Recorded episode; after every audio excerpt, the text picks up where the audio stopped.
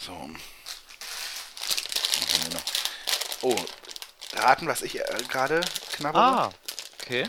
Aber die machen überhaupt keine Geräusche. Oh, schon fast viel zu viel verraten. So, die Packung Was hast du auf. gesagt? Die Packung erst, mal- Lass mal rein. Ja, warte, erstmal Packung aufgemacht. So, und jetzt hört man es überhaupt nicht. Ich kann schmatzen dabei. Also es sind dann ja keine Chipse, Ja. Keine Flipse, keine Salzstangen. Mhm.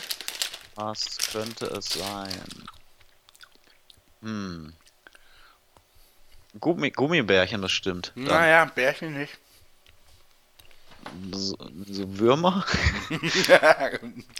nee, aber die kann ich mal wieder kaufen. Ja. Na, Ich habe hier auch noch was. ist ganz gut schon. Soll ich weiterraten? Ja, Kannst du mir einen Tipp geben? F äh, Farbe. Farbe. Mhm. Bunt. Und ja. Form ganz unterschiedlich. Eben hatte ich einen, eben hatte ich einen langen. Ah. ja Trop diese Tropico. Nee, nichts von Haribo. Ach so. Von äh, Hitch, Hitchler. Von Adolf Hitchler. Haben wir da, Basti, haben wir etwa da zugegriffen? nee. Nee, du hast von Trolley was, ne? Sagen Nee. wir ehrlich. Mhm. Auch nicht. Was gibt's denn denn da noch? Wunder mich, weil das ist meine erste, erste Wahl, wenn es um, um gelatinhaltige Gummis geht. Da bin ich echt überfragt. Katjes. Nein. Was? Ich Nee. kenne keine anderen. Lachgummis. Lachgummis. Ja. Ah. Esse ich total gerne. Ja. Und die normalen aber oder Ja. diese komischen mit, Nein. mit Milch und so? Nee. Alle, ich habe alle probiert und es ist einfach alles eklig gewesen. Mhm. Zuletzt kamen die, ich. die, die Superhelden, die waren gar nicht gut. Die waren Milchgummi mit, äh, mit, mit, mit Gelatine dabei, also mit so einem Gummi, Weingummi halt, gemischt. Und dann gibt es noch die Softies und das sind die, die flüssig sind in der Mitte. Uah. Ach so, ja. das ist auch echt schon pervers. Und ich dachte erst, die Softies sind äh, einfach nur sehr weiche. Mhm. Und dann wusste ich, dass die flüssig sind im Kern. Voll eklig. Ja. Am liebsten esse ich die Bananen. Ich habe hier noch eine Oreo-Rolle stehen. Ach so. Mal. Ja, hallo, liebe Zuhörer. Wir beiden sind's vom Ja. Lachgummi-Fanclub. Hallöchen. Und wir nehmen das gerade im Nachhinein hier auf. Wir haben schon einen Podcast aufgezeichnet und ist äh, in, im Nachhinein aufgefallen, dass der da doch etwas zu lang ist für einen Podcast. Der Genau, also- so, ja, Ja, wir haben aus dem Sommer der 90er gelernt ja. und machen eigentlich jetzt keine dreieinhalbstündigen Ausgaben mehr, weil das hört niemand. Genau, und deswegen haben wir gesagt, wir teilen das einfach auf in zwei Ausgaben, die nacheinander kommen und dann habt ihr auch mehr davon und wir äh, ja, hoffen, dass ihr dann mit diesen anderthalbstündigen Ausgaben, die es dann glaube ich sind, ähm, ein bisschen besser haushalten könnt. Ja, und deswegen würde ich sagen, der erste Teil zu unserer ähm, Besprechung aktueller US-Serien kommt jetzt.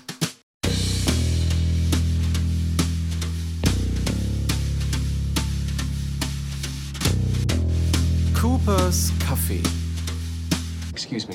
Gentlemen, das ist Annette. I'm Anke, nicht Annette, Anke. I was the comedy queen 19, uh, Yes, yes, 1999 Annette. to 2001, Annette 2003 Engelke. to 2005.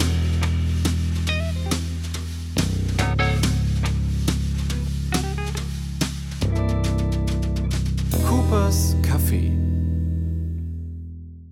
Wisst ihr, was ich auch festgestellt habe in, in letzter Zeit? Obwohl das eigentlich immer schon der Fall war. Wir haben ja ein Head Headset auf, ne? Ja, Und eigentlich können wir auch noch währenddessen andere Sachen machen, weil wir haben ja beide Hände frei. ja. Ich habe mir für heute was Lustiges überlegt. Eine kleine Challenge. Wir, Ich habe hier einen Kaffee, den? Kaffee. Ich dippe jetzt. Also ich habe hier einen Kaffee in der Hand und ähm, in der anderen Hand habe ich verschiedene Lebensmittel, die ich in den Kaffee tauchen werde. Heute während der Folge. Und äh, hier, das hört man vielleicht, können, können Ja, wieder ein kleines Ratespiel, das machen wir in letzter Zeit öfters. ja, Das ist natürlich ein Keks. ja. Und damit fangen wir an und es steigert sich in Richtung Ekelfaktor immer mehr. Ja, genau. Heute? Schauen wir mal, ich dippe diesen. Das, das Dippen hört man jetzt nicht, aber das ist natürlich auch sehr gut hier für so einen Podcast. Aber ich beiß mal rein. So, sowas hätte man bei Wetten das machen sollen. Da würde ich heute noch laufen.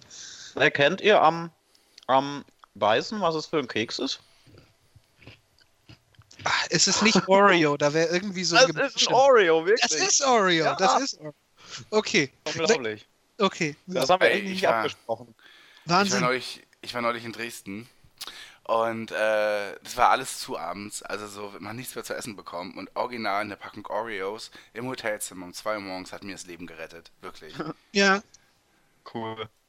Diese, diese ähm, mit den Viererpacks, die Oreos oder die Rolle? Oreos. Die Rolle. Die Rolle, ne? Die habe ich jetzt nämlich auch. Ja, ah, ja. okay. Ich habe immer diese Viererpacks.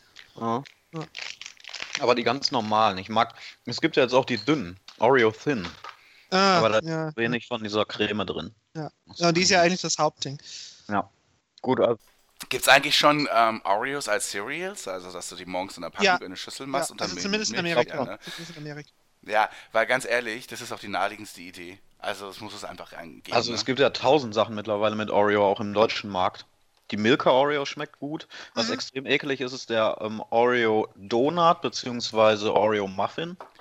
Ganz ekelhaft. Nein, nein, for, for, for Future Sponsoring ist es auch super gut. Ah, also wirklich. Ja, also dieser Oreo Donut mit dieser Füllung, Ja. das, das war Dass schlecht. ich euch da Ja. Immer daran erinnern Ja, muss. Sachen. es ist immer nur so, die, die ersten drei Mal wird einem langsam übel, aber irgendwann geht es. Das ist ein Acquired Man, Taste. so wie, genau, genau, Man muss sich genau, nur so mit unserem gewöhnen. Es ist Podcast. wie Rauchen eigentlich, ja, genau Ja. so. Oder wie so eine schlechte Ja, Oreos ist wie Rauchen, da hast du es wieder versaut. Toll. Und schon Ja, geht vor die Achse 60 wieder nach Jahren wäre das noch ein mega Slogan gewesen. ist nur die Frage mit oder ohne Tabak. Stimmt. Ne? Ja. Ja, Also Tabak, ich dachte. also ich sag mal so, ähm, schlechte Oreo-Produkte essen ist wie bei einer schlechten Serie. Nach fünf Staffeln wird's gut. Äh, ja, war die Überleitung, die war Ja. richtig schlecht, aber ist egal. Nee, das Phänomen kennt jeder. Das Ja. Phänomen kennt jeder. Dass man irgendwas, irgendwas so lange guckt und sich darüber aufregt, bis man irgendwann denkt, so, "Hm, jetzt hat's mich. Ja, Ja, genau. Ich kann dir sogar sagen, welche Serie das bei mir war. Ich glaube, es war, es war Alias. Uh, Ja. Bei dir und ich glaube, das, das neueste Muse-Album war es auch bei dir, ne? Das war so. das so- hast du so sowas- lange gehört, dann war es irgendwann gut. Ne? Genau, ja, ja, es hat Manuel Nunes hat es mir zehn Stunden lang im Büro in die Ohren gedröhnt, bis ich es großartig fand. Ja. Grüße an dieser Stelle. Herzlich willkommen zu unserem US-Update damit. Ähm, wir besprechen heute die Neustarts, ähm, die spannendsten Neustarts ähm, der US-Fall-Season, also aus dem Network-Fernsehen, sprich NBC, ABC, CBS und so weiter, aber auch die Neustarts, die im Kabelfernsehen und ähm, bei Netflix ähm, ja in den letzten Monaten angelaufen sind. Und wie ihr schon gehört habt, mit Julian Miller Moin. und Basti hi. Ja, hallo. Achso, Jan Schlüter, ja. Ach so. Ja, nee, da habe ich gar nicht auch mit gerechnet. Das ist ja auch mehr oder weniger egal. Ja, Was- hier was so ne- Respekt, da, Ja, ja, Güter, ja, so, yes. ja, sehr gut, ja. Einmal dippen hier. So.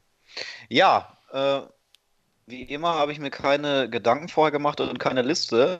Aber Basti, du hast mir die Liste mit den Serien, die wir besprechen wollen, ähm, einfach über WhatsApp geschickt und ich versuche das jetzt zu äh, entziffern, was du hier geschrieben Du hast. kannst natürlich jetzt auch live im Podcast meine Schrift analysieren. Das wäre natürlich auch äh, Ja. ein Versuch.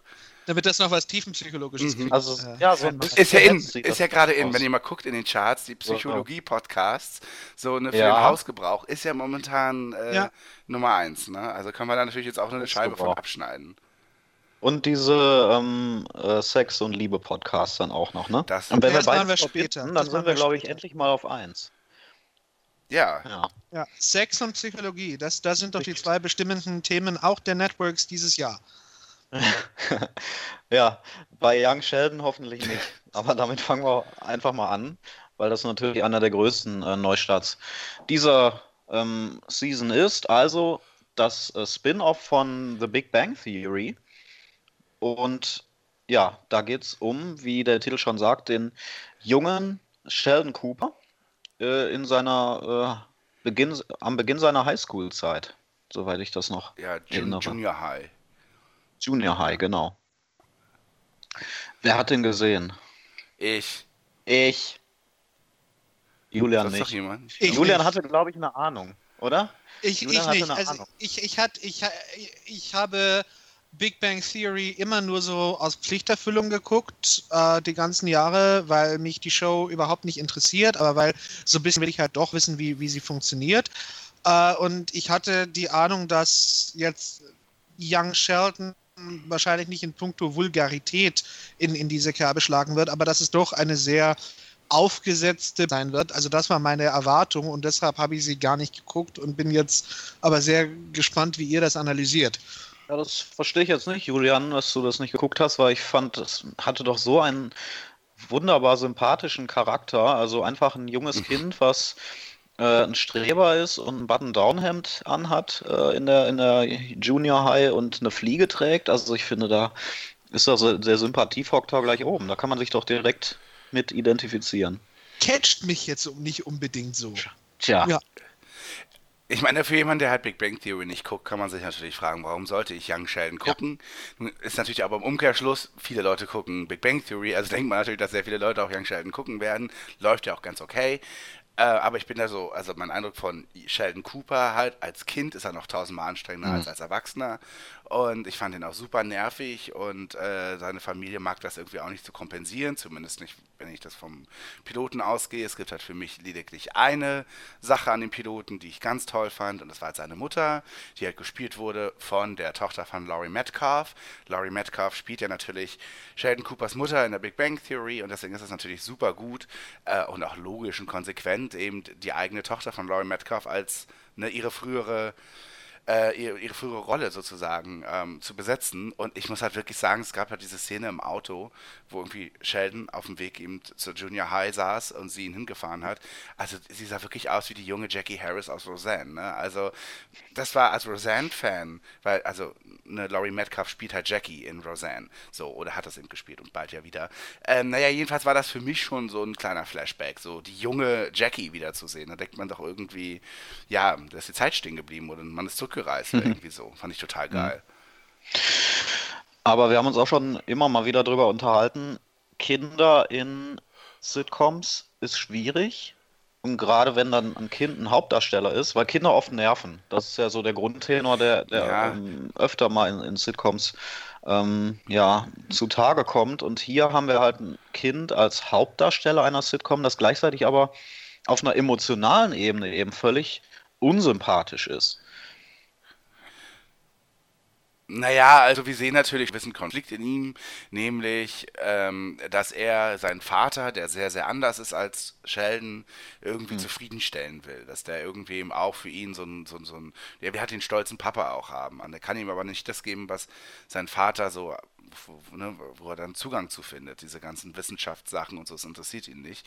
Und ich glaube, sie treffen sich dann irgendwo, war das so, bei der Modelleisenbahn oder so? Ja.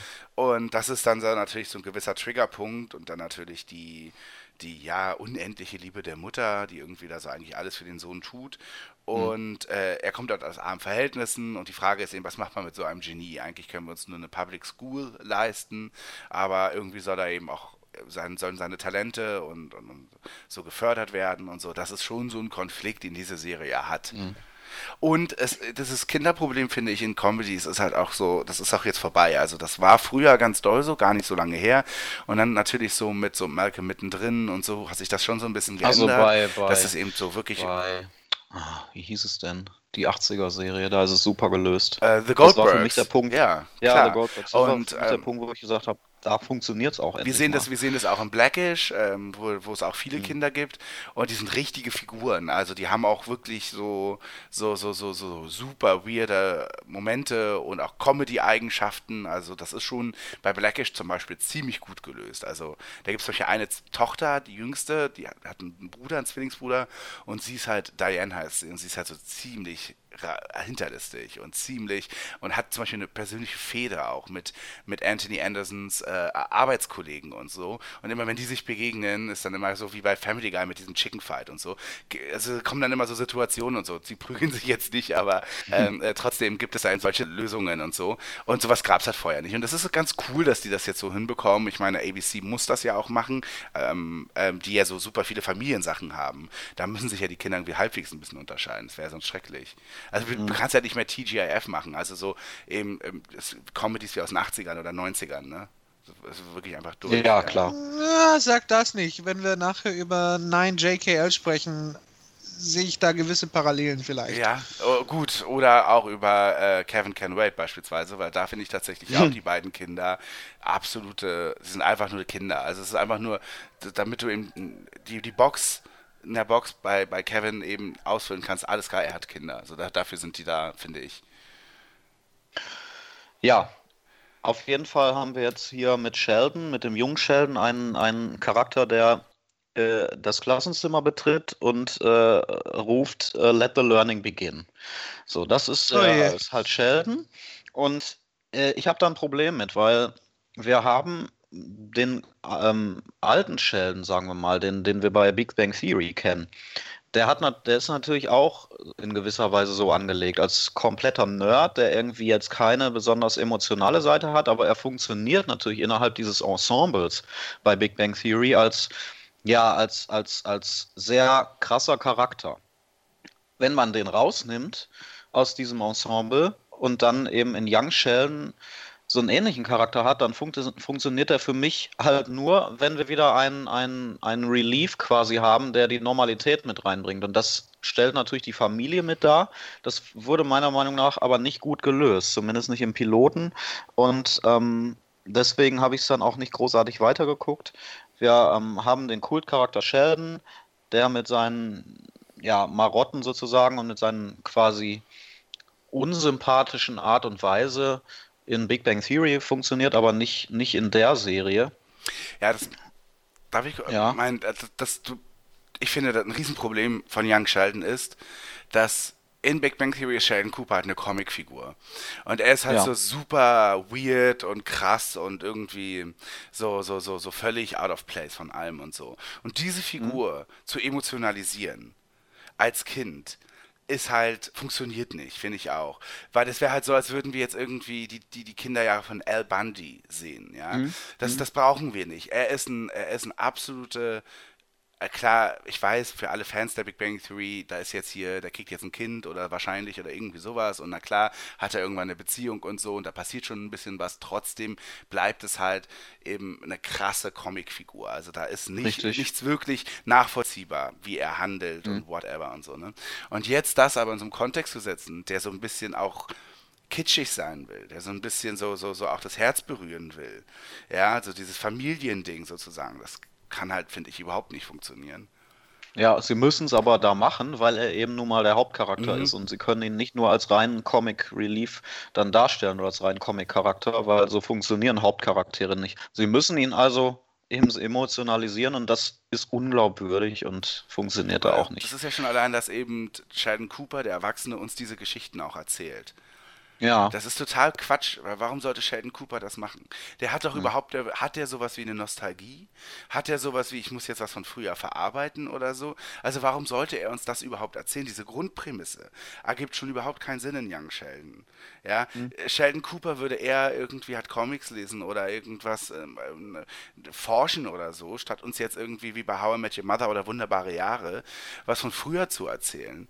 So, da, da muss ja, da ist ja, da ist ja schon die Voraussetzung, dass dieses passiert, was zwischenmenschlich ist. Und eigentlich hat er das gar nicht. Und dieses jetzt so dann so, so, so kitschig, familiär, sülzig zu machen, ist totaler Quatsch, wirklich. Es hätte meinetwegen eine okaye Familien-Sitcom-Comedy sein können, aber so mit der Verbundenheit zu The Big Bang Theory und allem ist das irgendwie voll sinnlos. ja.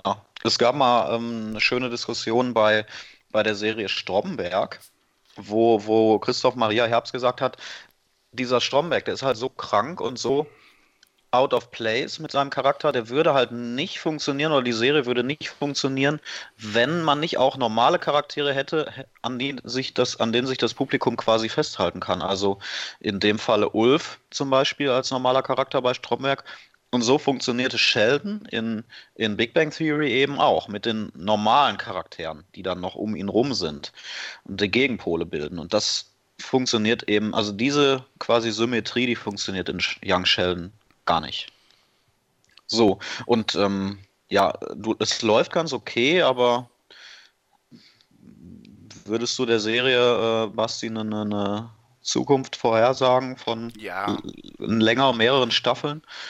Ja, Ja, Hat aber auch, ähm, wenn man die Season jetzt ab seit Herbst generell im Kontext sieht, ergibt das halt dann Sinn, dass das bleibt, weil die Konkurrenz nicht groß ist, ähm, weil CBS nicht so viel andere Hits gerade hat und dann müssten sie ja nächstes Jahr komplett neu anfangen. Also so ein paar Sachen aus der Vorseason nimmt man irgendwie immer mit. Ja. Okay, ähm, vielleicht bleiben wir bei einer Serie, wo auch wieder ein Kind eine Hauptrolle spielt, aber gleichzeitig ähm, ein Mann in seinen äh, besten Jahren und einer im mittleren Lebensalter. In seinen besten Jahren meine ich im, im älteren, im, im, im dritten Frühling oder wie man das auch immer nennen will, nämlich Me, Myself and I. Eine Com Comedy-Serie über ähm, ja, eben einen Mann, der von dem wir drei Lebensabschnitte sehen, eben in seiner Kindheit, in seinem Erwachsenenalter und nach der Rente. Ja, ähm, ich habe die äh, gesehen, die Serie, und fand die relativ sympathisch. Sie hat mich in vielerlei Hinsicht an ähm, The Goldbergs erinnert, aber auch zum Teil bei dem Part, wo, wo äh, der junge äh, Darsteller da ist, ähm, an wunderbare Jahre auch. Und ja, wir, wir bekommen quasi in dieser Serie drei Geschichten immer erzählt, nämlich ähm, eine Coming-of-Age-Story, wenn man so will, im, im Anfang der 90er mit dem jungen Alex Riley, der ja Freundschaften schließt, äh, neue Schule und so weiter.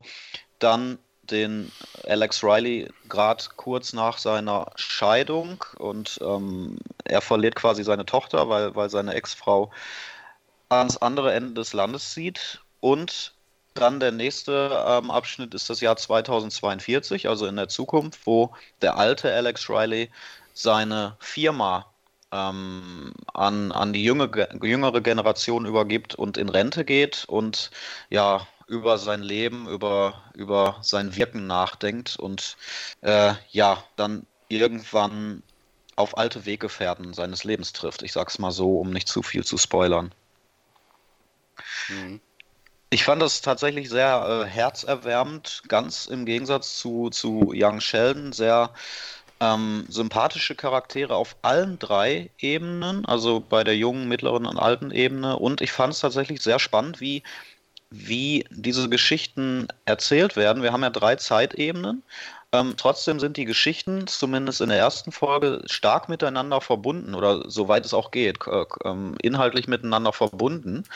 Und ähm, dann damit ähm, äh, ist man konzeptuell äh, eigentlich auf äh, einer gegenteiligen Ebene zu den äh, Ebenen, wie nämlich das Erzählen funktioniert normalerweise in Sitcoms. Also nehmen wir mal Modern Family oder ältere Sitcoms, da haben wir immer die gleiche Zeitebene, das spielt alles in derselben Zeit, aber wir haben drei unterschiedliche Charaktere. Also bei Modern Family haben wir immer das schwule Pärchen, dann, äh, dann hier die, die Jüngeren äh, und äh, mit, mit Ed O'Neill die, diese drei. Also wir haben immer drei Familien und die Geschichten, äh, oft sind es dann drei Geschichten und die führen irgendwann immer zusammen. Aber in derselben Zeit eben. Und hier haben wir auch drei Geschichten, die spielen aber in unterschiedlichen Zeitebenen, aber mit derselben Figur. Also genau umgekehrt. Das fand ich konzeptuell spannend. Und funktioniert auch. Also spannend ist es definitiv, mhm. ja. Ich finde es halt leider nicht gelungen. Also ich finde, die Rechnung geht nicht mhm. auf. Aus, ich kann es ganz schwer sagen. Also es ist schon geil, weil Me, Myself and I ist halt eine Art zu erzählen, wie ich sie noch nicht kenne. Und ähm, es ist natürlich wirklich toll, dass man das so experimentiert und so. Aber ich, ich finde, so ein bisschen geht die Rechnung halt am Ende irgendwie nicht auf. Ähm, und zwar äh, ist mein Problem, dass es, mir ist das zu altklug in gewisser mhm. Weise. Dadurch, dass du so die Entwicklung einer Figur schon siehst, so schon fertig vollendet ist in den, in den unterschiedlichen äh, ja, Zeitpunkten, habe ich dann irgendwie ein Problem, dann den, den, den Jungen zu sehen, äh, dann gleichzeitig mal sein älteres Ich dann hier einen Hinweis gibt, wo er doch gerade eben noch ein Junge war oder so. Mhm. Also das finde ich irgendwie schwierig in gewisser Weise. Es ist, es ist, eine sympathische Idee, aber irgendwie geht das für mich nicht so richtig auf. Und natürlich auch, weil du schon natürlich grundsätzlich so ungefähr weißt, ähm, ja, wie sich das ja alles weiterentwickeln wird. Ja, ich weiß, was du meinst. So, also eine Geschichte oh. in der Jugend, ähm, also beim jungen äh, Riley die wird beim alten Riley aufgegriffen wieder in Piloten und du warst im Prinzip, äh, dass da bestimmte ja, Ereignisse quasi vorweggenommen werden. Ähm, ja, ich kann es schwer zu erklären, ohne zu spoilern. Es ist super schwierig. Ich finde es, also ich finde, wir können das übrigens spoilern. Okay.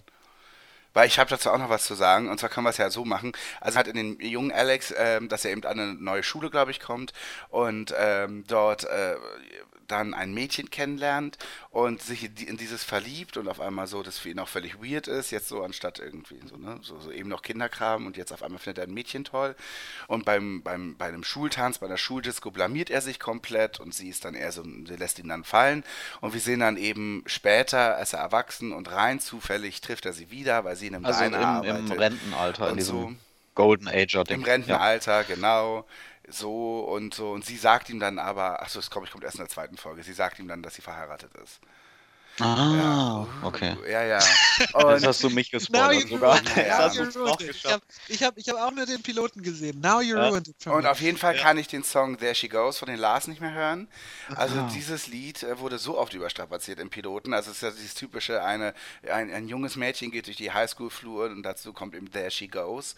Äh, und in Zeitlupe ein Witz, der ungefähr viermal gemacht wurde im Piloten. Ich war schon beim ersten Mal müde.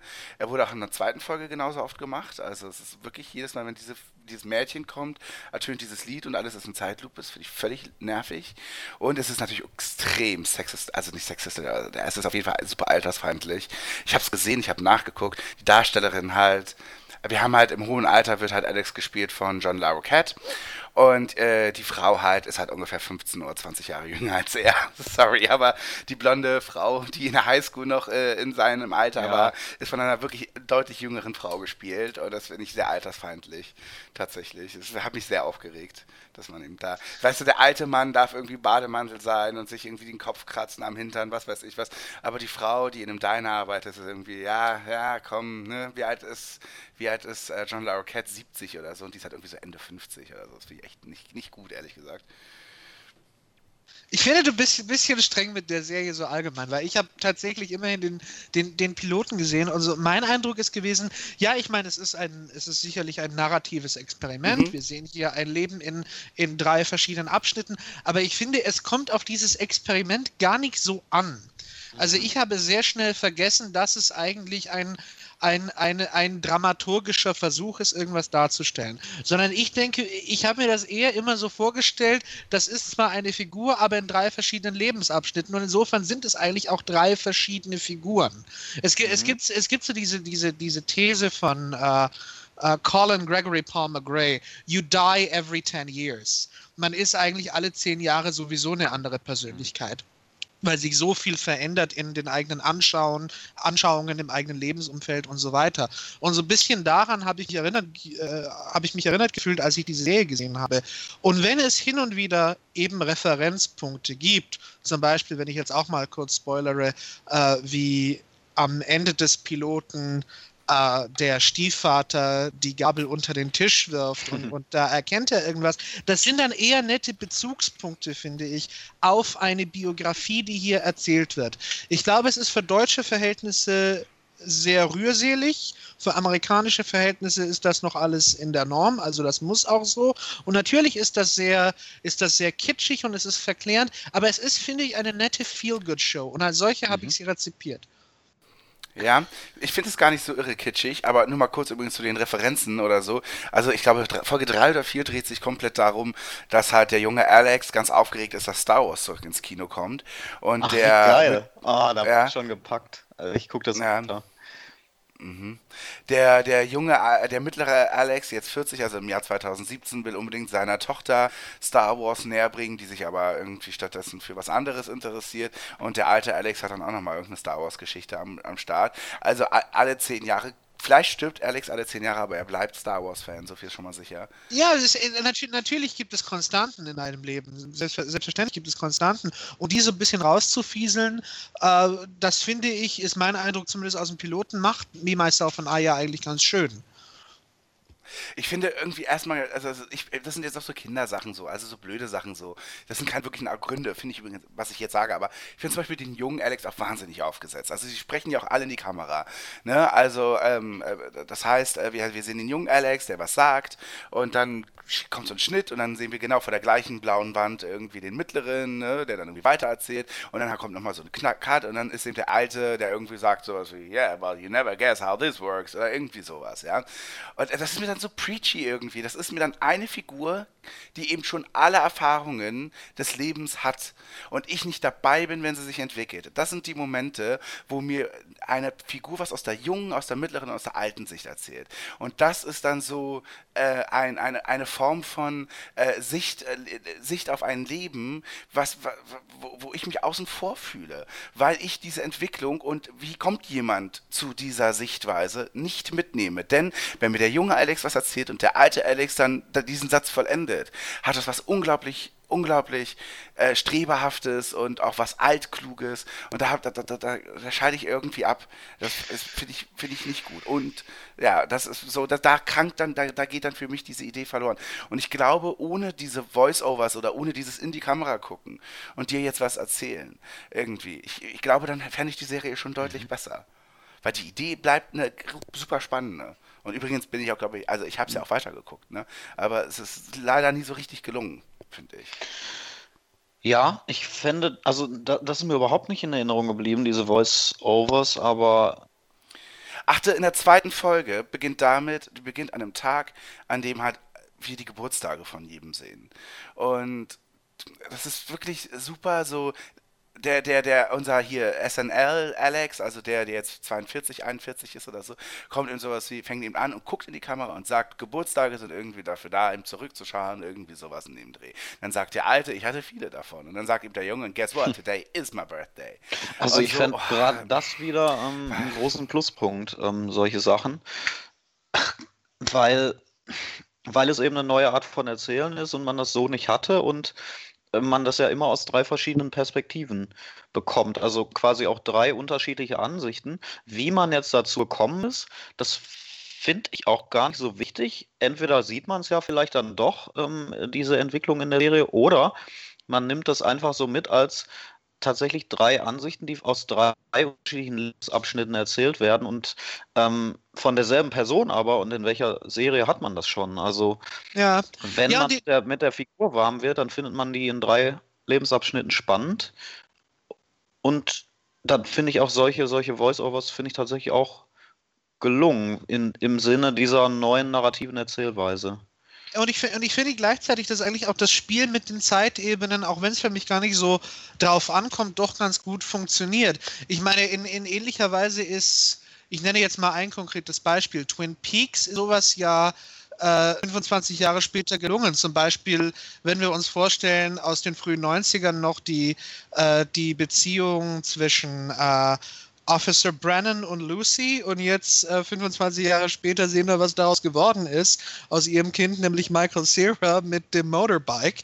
ähm, und, und, und, und solche, solche netten Gags habe ich in, in, in Me, Myself and I auch und ich finde das ganz witzig. Was natürlich, wo ich finde, wo, wo das, das gelungenste, subtile Spiel ist, ist so bei dieser Zukunftsvision mhm. äh, der, der Gesellschaft als Allgemeinen. Das haben wir ja vor ein paar Jahren im Network-Fernsehen etwas extremer gehabt mit äh, Minority Report, was es bei Fox gab und, und Almost Human oder wie es hieß, was im Jahr 2048 gespielt hat. Also wir hatten gewisse technische und gesellschaftliche Visionen äh, der Jahre 2048 und 2065 sehr präsent im amerikanischen Fernsehen vor ein paar Jahren. Jetzt haben wir es hier bei Me, Myself and I, dort allerdings etwas subtiler. Ja? Also ja. es ist schon ganz nett, wenn, wenn, wenn John Larroquette äh, als, als älterer Mann so äh, empfangen wird und dann sind da überall äh, Einblendungen, obwohl nichts Dingliches, nichts, nicht, nichts Physisches mehr vorhanden ist. Und so können wir uns das ja tatsächlich dann auch vorstellen. Oder wenn mhm.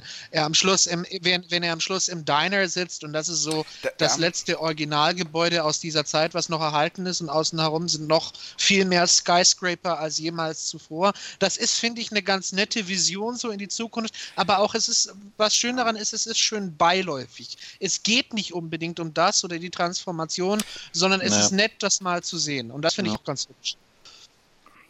Das stimmt, das bleibt auch und es ist aber immer in Interaktion mit anderen Menschen. Das bleibt so. Also er unterhält sich, John Larroquette unterhält sich mit seiner Tochter dann im Auto, das selbst fährt und ähm, du siehst eben auch, äh, wie, wie er mit ihr telefoniert und wir sehen eben den Screen an der Wand, mit dem, sie, mit dem er spricht und so weiter. Das bleibt. Also was ich äh, mich auch frage oder was spannend äh, zu beobachten wäre, wenn ich weiter gucke, ähm, wir haben ja de facto auch nur 20 Minuten pro Folge, aber trotzdem drei Geschichten in drei unterschiedlichen Zeitebenen mit einem Charakter. Das heißt, man hat ja zwangsweise weniger Zeit, um ähm, zum Beispiel die jungen, jungen, ähm, den jungen Alex äh, ähm, quasi zu beobachten, beziehungsweise weniger Screentime für jeden dieser drei. Insofern hat Basti natürlich schon recht, wenn man, wenn man sagt, man kann nicht so viel von der Entwicklung mitbekommen. Zumindest wird es wahrscheinlich länger dauern. Ich hätte zum Beispiel lieber mehr vom jungen Alex in den 90ern natürlich, weil, weil, ja, damit kann ich mich identifizieren. Da bin ich auch aufgewachsen. Und ähm, insofern könnte ich mir vorstellen, dass es ein bisschen schwierig ist, so eine tiefe, so eine tiefe Figur ähm, oder eine tiefe Charakterebene herzustellen bei jedem der drei Charaktere und hoffe, dass es äh, nicht immer nur sehr oberflächlich bleibt. Andererseits, ich habe, wie gesagt, nur den Piloten gesehen und da ist es mir aber nicht aufgefallen oder da haben sie es sehr gut kaschiert, dass, dass sie eigentlich sehr wenig Zeit haben, nur für, drei, für diese drei Zeitebenen, drei Charaktere. Und eigentlich ist es so im Nachhinein kam mir das fast schon vor wie drei Folgen gefühlt. Ja, aber es ist ja, ich meine, wenn, wenn du denkst an Ensemble-Shows, also Klar. moderne wie Modern Ja, ja. Family oder auch ältere wie Seinfeld, äh, wo, wo es ja auch immer drei oder vier Geschichten gab oder mehrere, da hat das Mhm. Aber ja auch immer- funktioniert. Genau, aber immer bei, bei zwei von diesen Geschichten oft eben dann auf einer sehr oberflächlichen Ebene. Und du musst halt aber auch das größere Bild sehen. Denn es sind ja natürlich drei Geschichten, die sich mit einer Figur beschäftigen. Und das Ja. auch noch in so unterschiedlichen Generationen. Deswegen eigentlich ist es ja so tief, wie du überhaupt nur gehen kannst. Mhm. In 20 Minuten. Richtig. Ne? Das ist Ja. wahrscheinlich sogar das Paradoxon an dieser, an dieser. Genau, genau. Das ist das große Bild dahinter. Aber ich Ja. verstehe sogar, was du auch im Kleinen wiederum meinst. Mhm. Ja, kann ich auch nachvollziehen. Naja. Gut, gehen wir mal weiter, Mhm. um das äh, abzukürzen.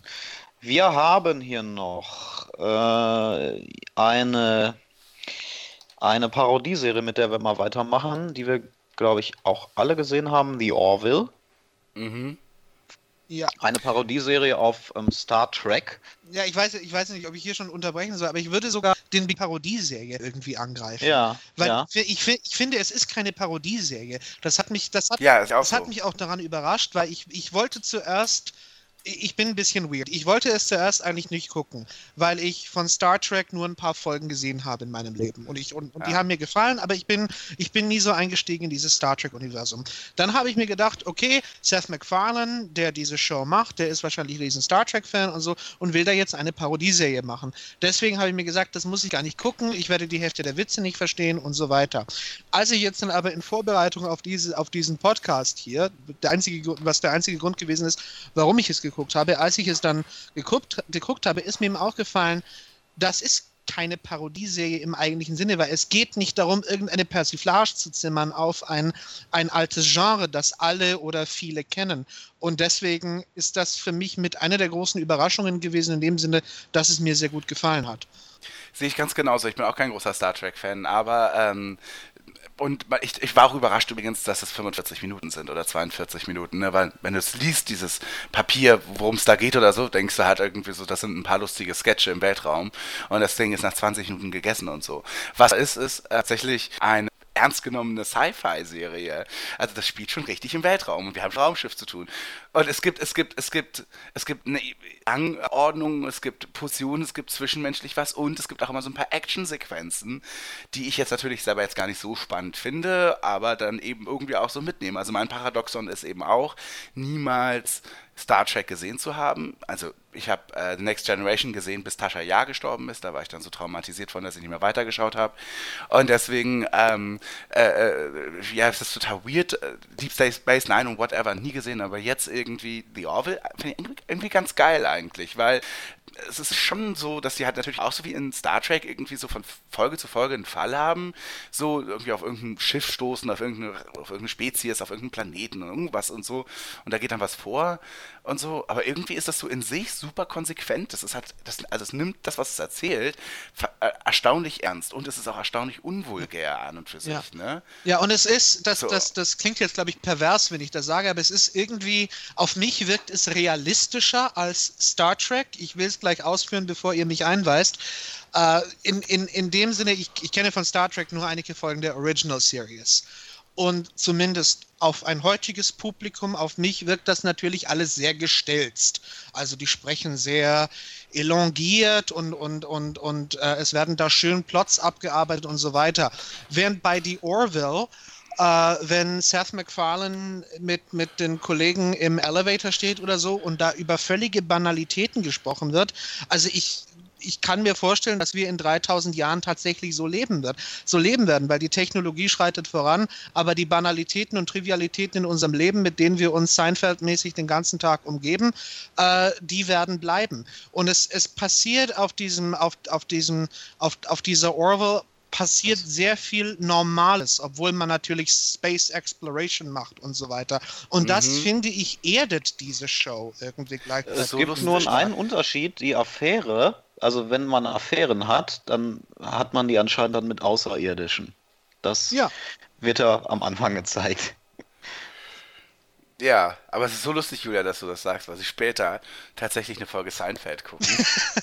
du siehst, wie sie dort sitzen und äh, es ist halt so, wir können ja mal kurz ein bisschen inhaltlich gehen. Also es gibt eben diese USS Orville und das ist so ein äh, Schiff, eh, wir, wir sind im Jahr 2007, äh, 2417 und ähm, Ed Mercer, gespielt von Seth MacFarlane, ist äh, irgendwie, äh, hat Mist gebaut und äh, nach einer gewissen Pause, irgendwie ist suspendiert oder so, wird ihm dann eben die, das Schiff Orville zugetragen, ne, von, von, so von irgendeiner Flotte. So Ja, als quasi letzte Chance, so, die er nochmal hat. ja, genau. Und er ist dann, er ist dann der Captain, ganz genau, und äh, ist äh, so ein bisschen weird im, so und so weiter. Und wir sehen eben auch, okay, er hat eine Ex-Frau, ähm, die heißt äh, Kelly, äh, und äh, äh, wir sehen genau, sie hat ihn betrogen mit einem Außerirdischen. Jedenfalls kommt er dann dort an, stellt, ne, hat die Crew äh, dort. Wir sehen die wunderbare Penny Johnson Gerald als medizinischen Offizierin und so. Und, und, und wir sehen eben auch so verschiedene Spezien. Also da gibt es dann einen Lieutenant, der irgendwie, ja, was ist das? Ein Xe, Xe, Xela, Xelaianer ist das, steht hier.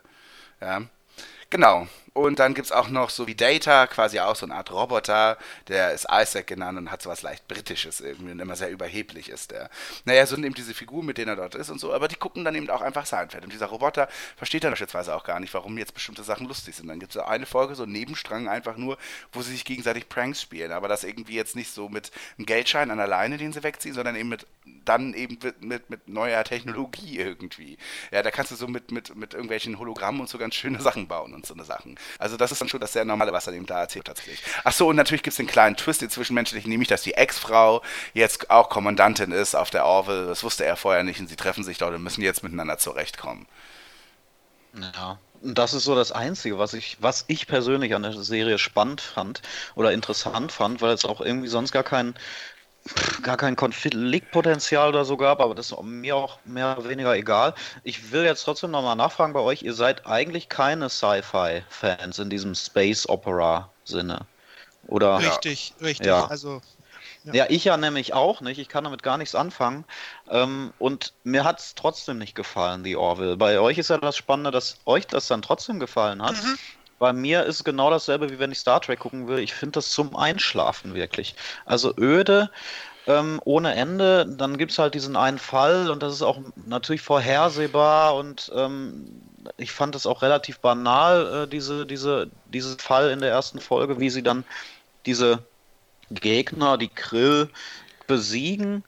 Und äh, das war für mich eigentlich alles zu, ähm, wie soll man sagen, zu nach Schema F konstruiert und insofern würde es natürlich passen, wenn man von einer Parodie spricht, aber du, ihr habt natürlich recht, es ist nicht, es ist viel mehr als eine Parodie. Eine Parodie würde auch nicht wahrscheinlich öfter länger als eine Folge funktionieren. Hier haben wir aber natürlich eine ganze Staffel mit, mit einstündigen Folgen. Also muss natürlich irgendwo Inhalt folgen.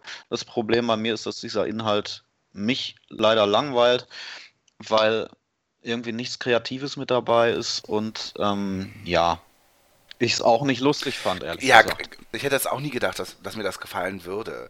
Und so. Also es gibt dann auch eben natürlich eben in, in anderen Folgen gibt es dann eben andere Sachen. Es gibt eine Folge später, da würde ich fast sagen, ist irgendwie zweieinhalb Stunden Avatar in 45 Minuten nochmal erklärt oder wiedergegeben oder so. Also so mit allen und Tiefen des Dramas, sage ich mal. Ne? Also eine, eine fremde Spezies, Gegner, was, etwas, was zu beschützen ist, eine kleine Love Story, die sich anbahnt und so, also diese typischen, Ja. was, wo James Cameron irgendwie 400, 500 Millionen braucht, äh, hat halt irgendwie, ging halt relativ schnell in so eine, in so eine Folge The Orville rein und das ist dann auf einmal wahnsinnig rührend auf einmal auch, ganz eigenartig. Also das ist so, das ist so, also da musst du wirklich auch aufpassen, wie man das, also es läuft auf Pro7 übrigens bald.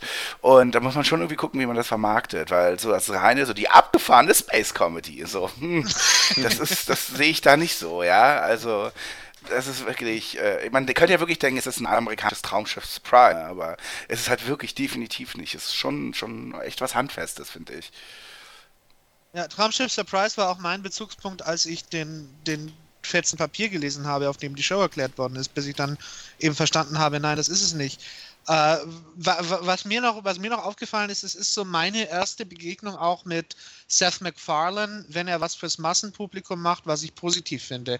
Ich bin nicht so der große Family Guy-Zuschauer, auch nicht American Dad und seine ganzen Animated Sitcoms, aber wo ich ihn immer großartig fand und wo er eigentlich so, äh, so richtig Weltklasse ist, ist als Entertainer. Wenn er irgendwas hostet, finde ich ihn toll. Wenn er singt, wenn er Musik macht, finde ich ihn toll. Ähm, für mich war, war Seth MacFarlane eigentlich der tolle Typ, immer in den Randaspekten, die er gemacht hat.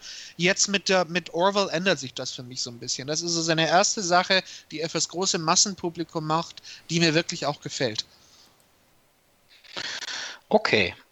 Ähm, für, ich glaube, da braucht man gar nicht lange drüber diskutieren, für Sci-Fi-Fans an sich ist es sowieso was, ne? Oder für so Space Opera-Fans. Es gibt, also, es sind ja Star Trek, also Trekkies, so wollen sie bestimmt gar nicht genannt werden, die sind ja, glaube ich, auch sehr sensibel, ne? So wie, so wie Anime-Fans und so, ne? Kann Mhm. Ach natürlich auch sein, dass sie so. sich, dass sie sich da komplett dann so missverstanden fühlen und sagen, Okay, ah, so ja. ein Quatsch und das, so geht's ja nun Und wirklich dann nicht. so und, anonym in, in so Foren rumtrollen, wie schlecht doch diese Serie ist oder so. ja, und dass man das auch Gene Roddenberrys äh, Erbe mit Füßen treten würde und whatever Ja. und so. Sowas könnte ich mir schon vorstellen, dass sowas kommt. Ja.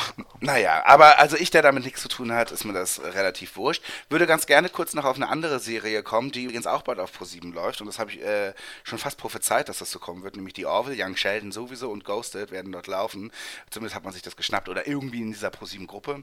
Und Ghosted ist die nächste Serie, läuft auf Fox und ist ja eine Comedy um zwei... Ähm, zwei äh, Loser, möchte man fast meinen. Also, das ist äh, Leroy und wie heißen sie? Und Max. Der eine arbeitet in einem Buchladen und der andere ist halt, ja, so, ein- so, ein- so ein Mall-Cop, also so ein ne, im Einkaufszentrum, so ein Sicherheitsdienst, ja. Typ.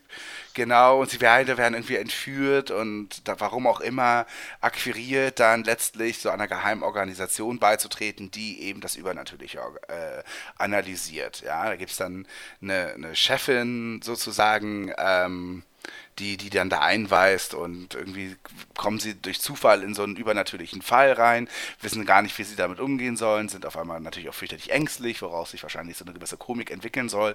Und ähm, ja, dann zum Ende hin der Folge sagen sie, okay, wo müssen wir unterschreiben? Wir würden gerne ne, als Agenten oder wie auch immer bei euch jetzt Teil des Teams werden.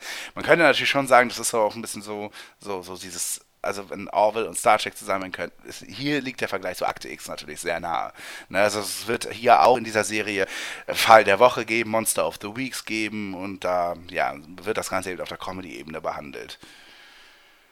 Äh, wer hat's denn gesehen? Nee, ich habe es nicht gesehen. Ich, ich habe es gesehen. Ähm, sa sag du zuerst, dann, dann. Ja, also ich fand es, also ich dachte erst am Anfang, ich finde es jetzt weird und mag es eigentlich auch nicht, aber so ging es mir mit Brooklyn 99 und so ging es mir mit vielen anderen Sachen auch.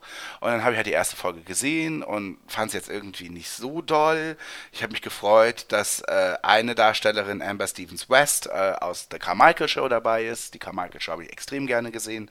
So, dann dachte man so, okay, kann ich mich hier irgendwie anhängen? Craig Robinson ist auch in Ordnung und so, klar.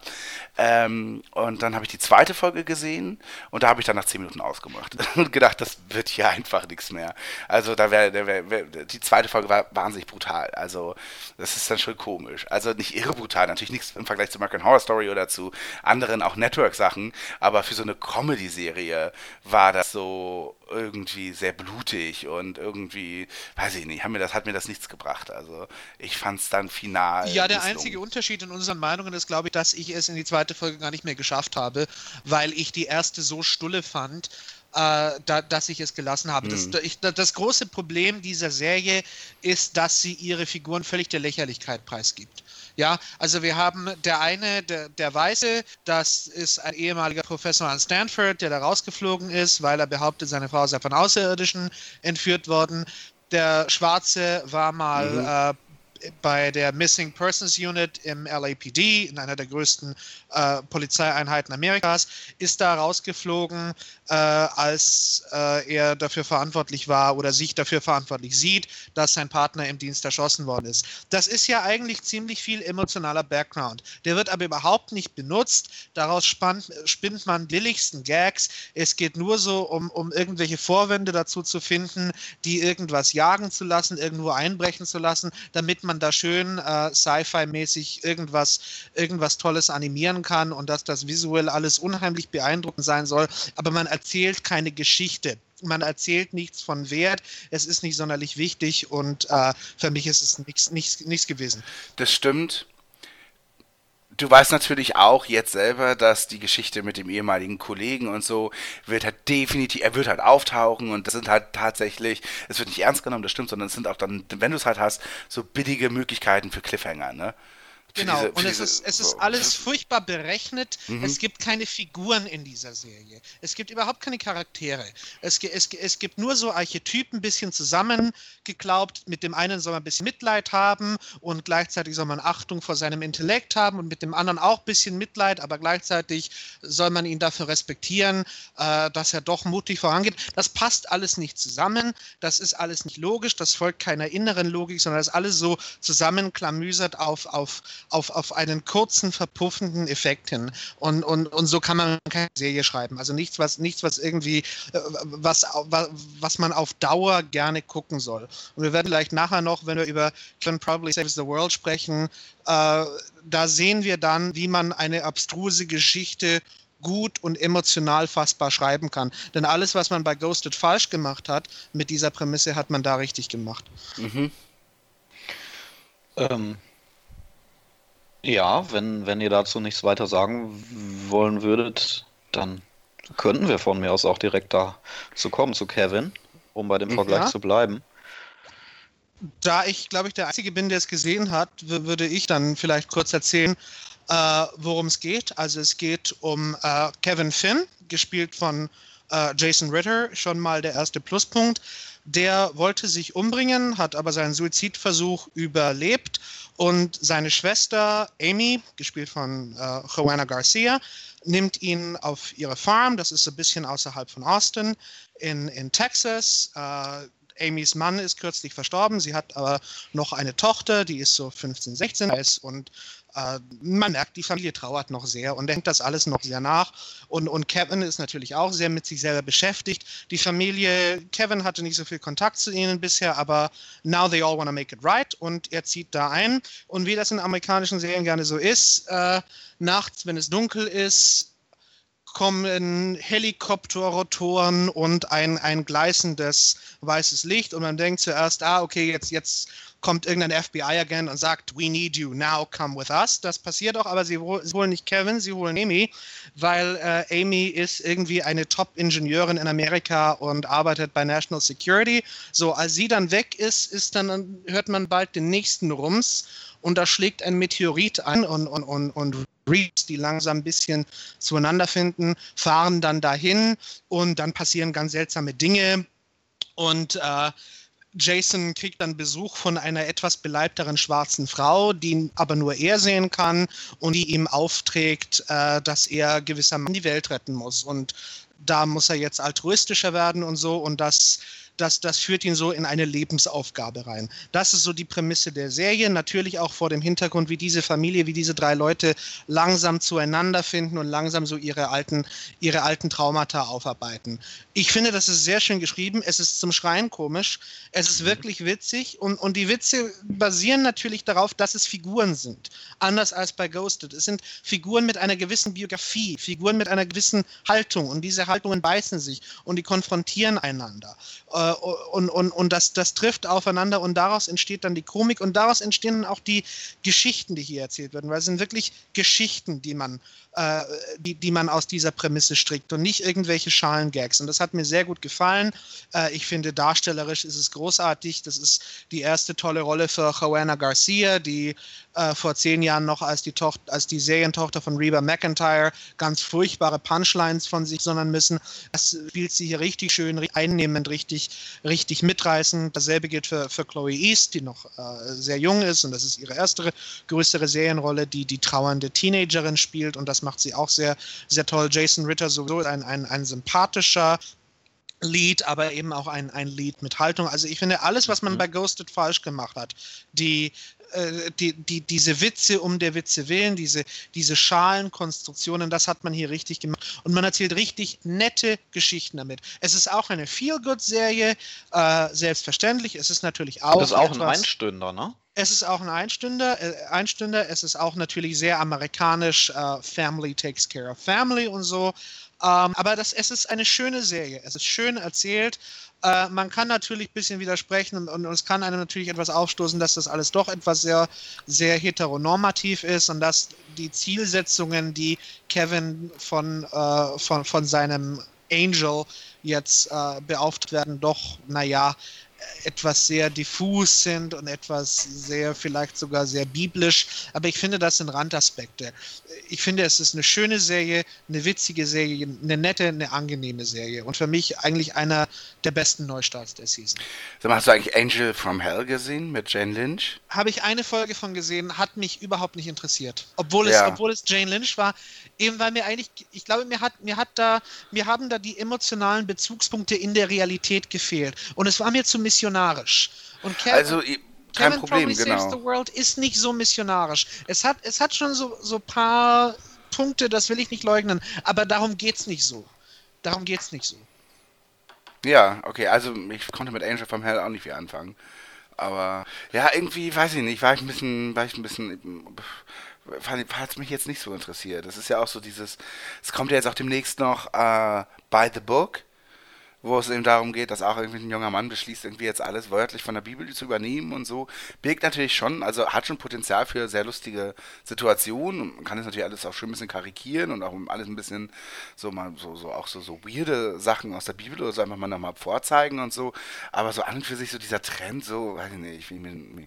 Dieses äh, religiöse, diese religiösen Ja, Aufhänger. The Good eben. Place muss man da auch noch nennen, ne? Ja, aber das ist witzig. Also, also, good, Also The Good Place, The Good Place das hat mir ist gefallen. was voll anderes. Das ist Ja. wirklich komplett anders. es geht auch nicht um Religion in The Kristen Good Bell. Geh nicht. Es geht, es geht überhaupt nicht um Religion. Nein, natürlich nicht, aber ist ja der darin- Aufhänger.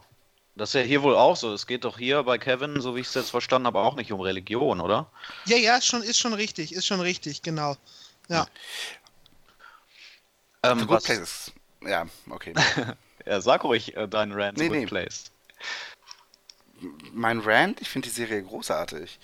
Ja. Ach so, habe ich falsch Ja. verstanden. Ähm, ich wollte noch fragen, äh, vom Humor her, wie, kannst du das vergleichen oder kannst du das einordnen irgendwie bei Kevin? Sehr, sehr schwer, weil es ist, es ist kein Punchline-getriebener Humor. Ja. Es ist ein situativ getriebener Humor. Ähm, Okay. der, der, der Humor entsteht dadurch, dass äh, Kevin, als sie zum Meteoriten fahren, so in, den, in, den, in, der ersten Viertelstunde, er berührt das Ding natürlich, ja. Und, und dann weiß er gar, so die, an die nächste halbe Stunde kann er sich natürlich gar nicht erinnern. Und, und, und dann erzählt ihm Reese, äh, wie er die ganze Strecke hierher gefahren ist. And you brought the mirror with you. Und dann sehen wir, wie das Ding hinten im Auto liegt.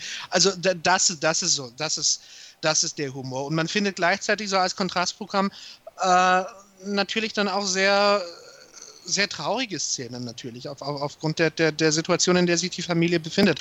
Äh, also der Humor ist schwer zu beschreiben. Es, ich, ich würde sagen, es ist ein situativer Humor. Auf, es geht nicht um Punchlines, es, mhm. es, es, es, es geschieht heraus aus der Absurdität dieser Situation. Aber das ist alles sehr, sehr organisch und, und sehr, äh, sehr stimmig und mhm. eben völlig anders als bei Ghosted.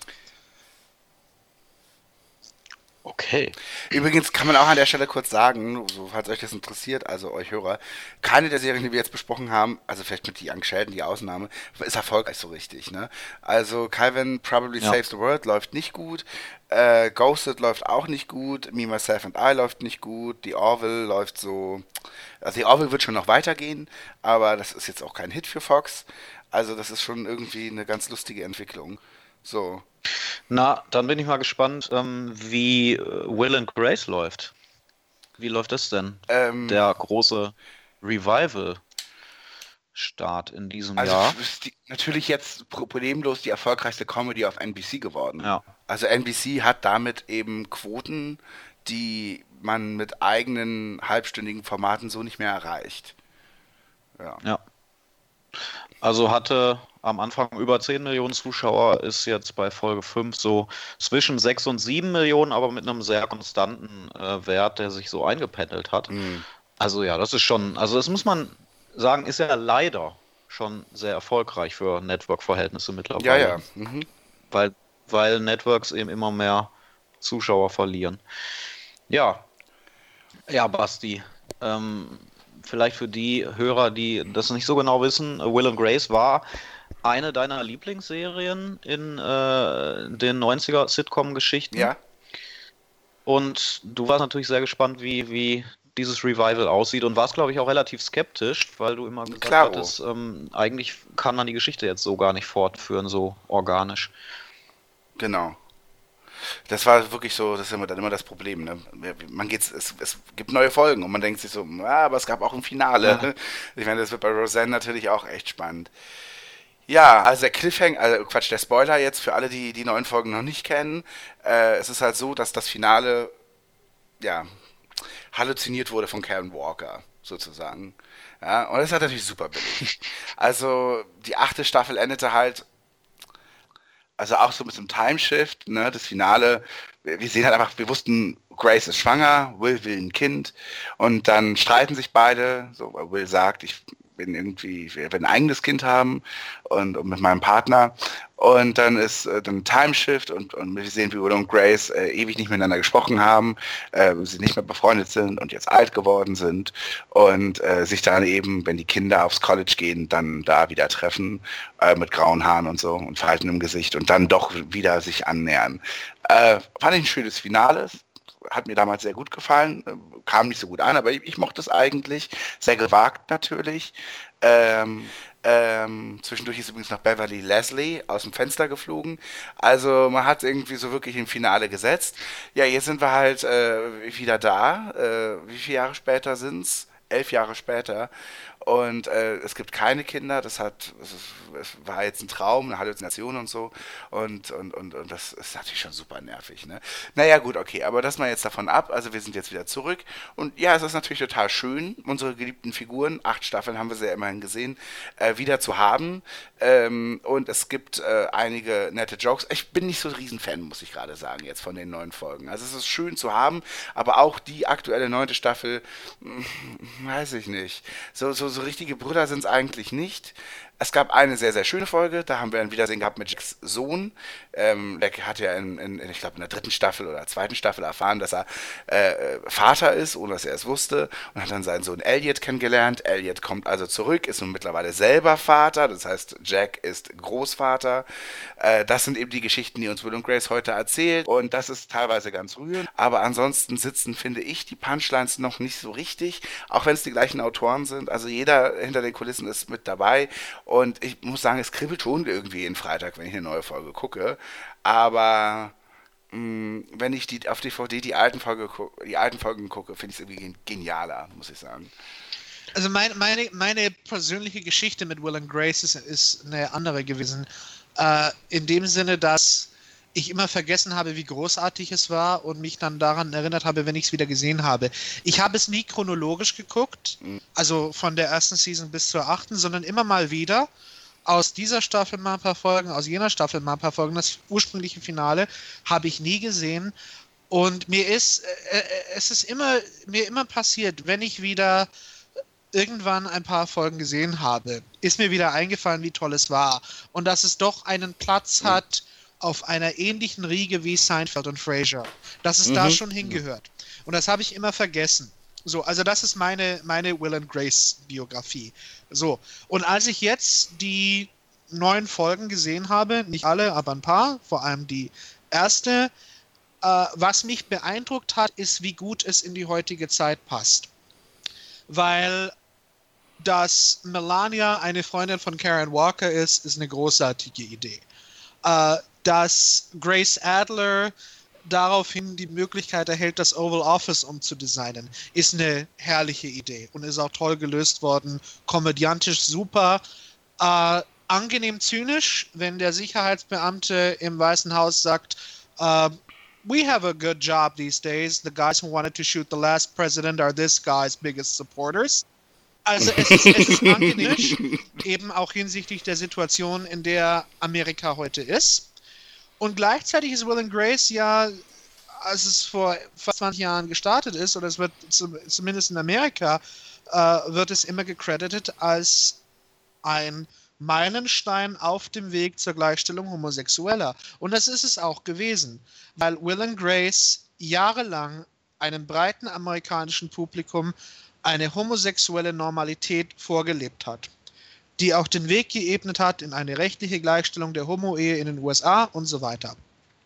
Äh, dass es diese Tradition jetzt heute fortsetzt, wo äh, die amerikanische Regierung von reaktionären Kräften bestimmt wird, ist eigentlich nur folgerichtig und ist eigentlich auch ein, ein wichtiges Symbol.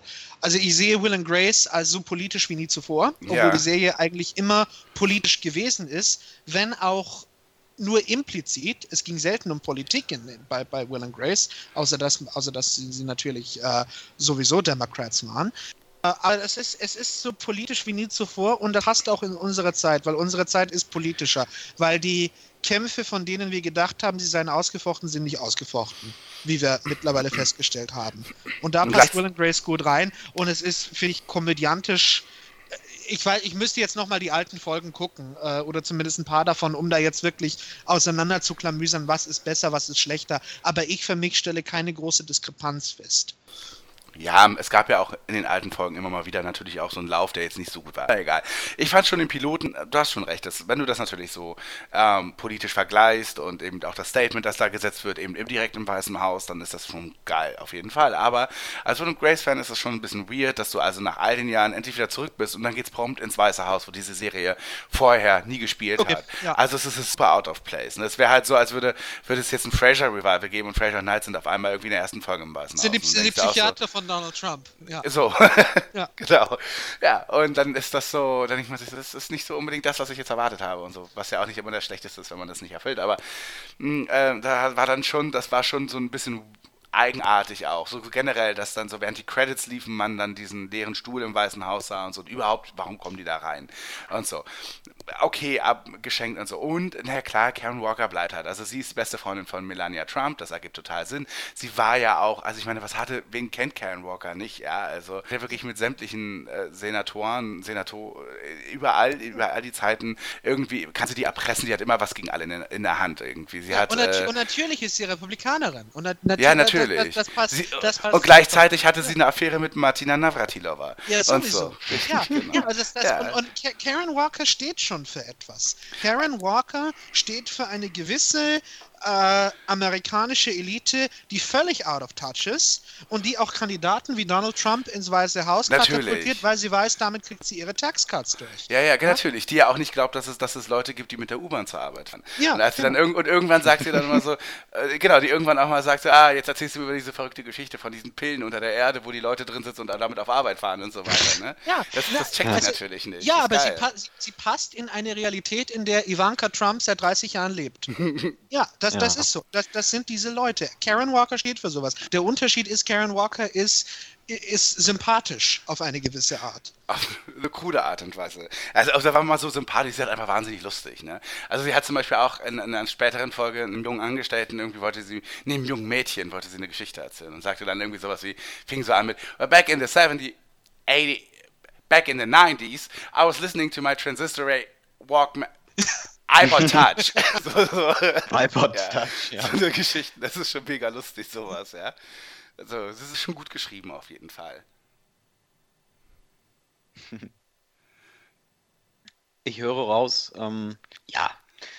Äh, es hat jetzt ähm, die Erwartungen bei Basti, glaube ich, nicht übererfüllt, aber es ist jetzt auch kein Rohrkrepierer geworden, im Fall. Gegenteil. Ja.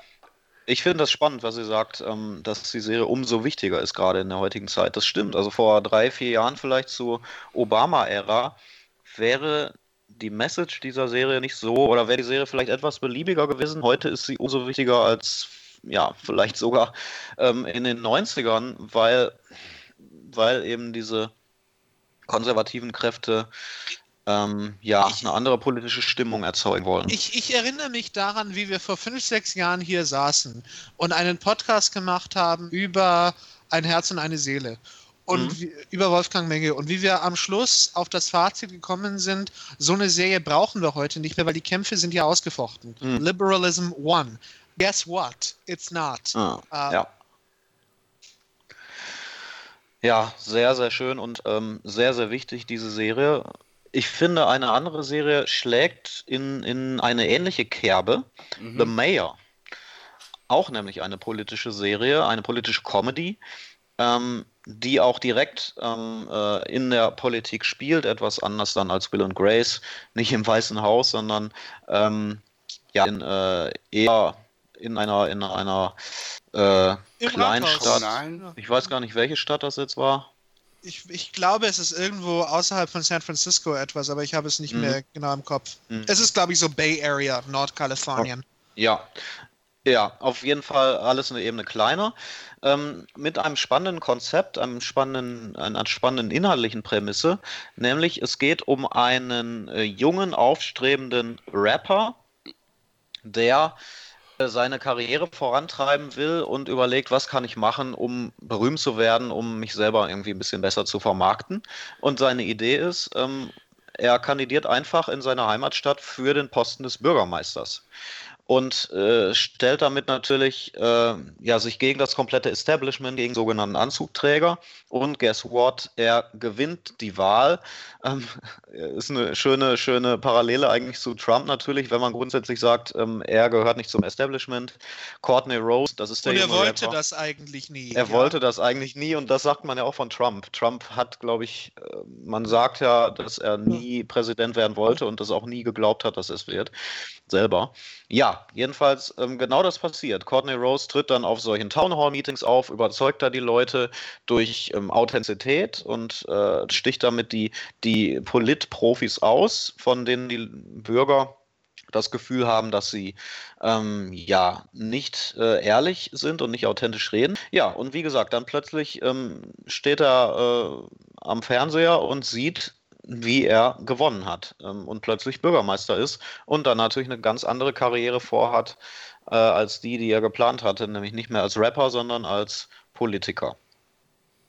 Ja, und ähm, die, die, die Parallele zu Trump ist eben natürlich die, er ist politikfremd, gehört nicht zum Establishment und versucht eben die Probleme, die es gibt, anders zu lösen als die etablierten. Im Sinne von, ähm, ja, pragmatisch zu denken, würde ich jetzt mal sagen. Ähm, also Probleme irgendwie äh, unkonventionell zu lösen. Ein, es gibt da zum Beispiel ein Müllproblem, wo er dann sagt, wir, wir können ja aus dem Müll irgendwas Kreatives basteln und fängt dann an, irgendwelche Partys zu veranstalten zum Beispiel. Courtney, selbst im Ghetto aufgewachsen, ja, ist näher am Bürger sozusagen. Und das, das Spannende ist dann die, der Gegensatz, der sich von diesem Politikstil ähm, äh, also der, dieser Politikstil trifft natürlich auf die Grenzen, die er dann in der Politik erlebt oder im Bürger, im, im, im Rathaus. Dann natürlich kann er manche Dinge nicht so angehen, wie er will, genauso wie Trump manche Dinge auch nicht einfach so durchbringen kann oder gew gewisse Gesetze auch nicht einfach so durchbringen kann, wie er will. Das erlebt er ja selber gerade auch. Also auch hier wieder die Parallele zu Trump. Er muss sich irgendwo auch den äh, Gegebenheiten ähm, stellen und Kompromisse finden, wie das äh, in der Politik nun mal so ist. Und diesen Gegensatz finde ich halt sehr spannend und äh, großartiger Cast, großartige ähm, Nebendarsteller. Also er zieht halt mit seinen Freunden äh, in, in dieses Rathaus ein ähm, und hat dann noch eine ja, sehr opportunistische Wahlkampfmanagerin, die natürlich dann auch mit an Bord ist, ähm, wenn er gewinnt. Gespielt von Leah Michelle, die einige vielleicht noch kennen aus, aus äh, Glee, äh, die sich auch quasi vom Charakter her entwickelt, genauso wie Courtney Rose. Courtney Rose entwickelt sich zu einem, einem Bürgermeister, der auch ja, Verantwortung tragen will, ganz anders als vorher. Und äh, die Wahlkampfmanagerin, äh, Val wie heißt sie? Valentina? Valentina? Val genau, Valentina Barella. Valentina. Ähm, sie ist eine, die am Anfang nur auf die eigene Karriere aus ist. Sie will die sein, die den Gewinner stellt quasi. Und später findet sie auch immer mehr Spaß an der Politik, wie Courtney und seine Freunde das machen. Und äh, findet Spaß an, an dieser unkonventionellen Geschichte. Ja, und das, das ist eine Serie, die, die, die gleichzeitig relevant ist im, im politischen Sinne, aber auch total lustig. The Mail. Ja, ja, habe ich, hab ich ähnlich erlebt. Ähm, die, die, die, die Parallelen zu Donald Trump sind natürlich frappierend, obwohl es, obwohl es auch äh, keine Parodieserie ist, sondern es, nee. es, es, es, geht, es geht schon sehr stark um diese Figur Courtney Rose. Es erzählt für mich sehr nah an einer gewissen afroamerikanischen Lebensrealität, wie es sie so auch tatsächlich gibt. Also die, die Idee von Getting Ahead äh, ist, ist sehr präsent in, in der Serie, auch äh, mit, mit Courtneys Mutter, Dina. Ähm, dann, das ist so der eine Baustein, der sehr interessante. Der andere ist dann natürlich die Politik.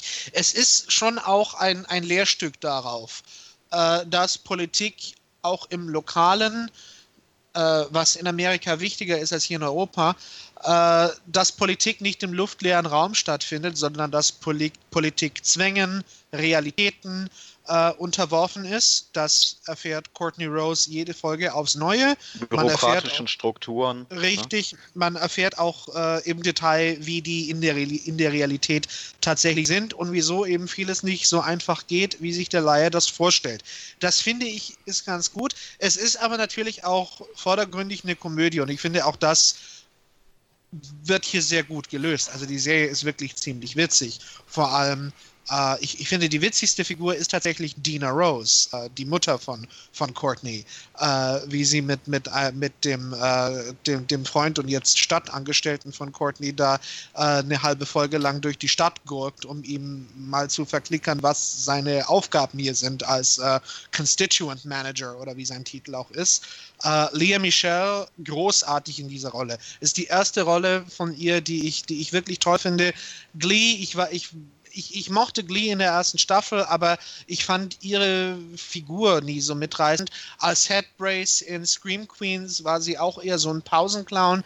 Hier finde ich, ist sie, ist sie schon eine richtige Figur die Figur ist, glaube ich, die karikaturhafteste von allen. Ja, also sie sie will, sie will irgendwie so werden wie, wie Kellyanne Conjob oder wie, wie Donna Brazil und so. Also hat da, hat da sehr äh, äh, äh sehr ausladende Ideen von, von ihrer politischen Arbeit, wie sie sie sich mal vorstellt, sehr ehrgeizig. Das ist schon ein bisschen klischeehaft, aber es ist, je länger die Serie dauert, also ich bin jetzt glaube ich bei Folge 4, desto warmherziger wird geführt und das gefällt mir eigentlich dann immer besser.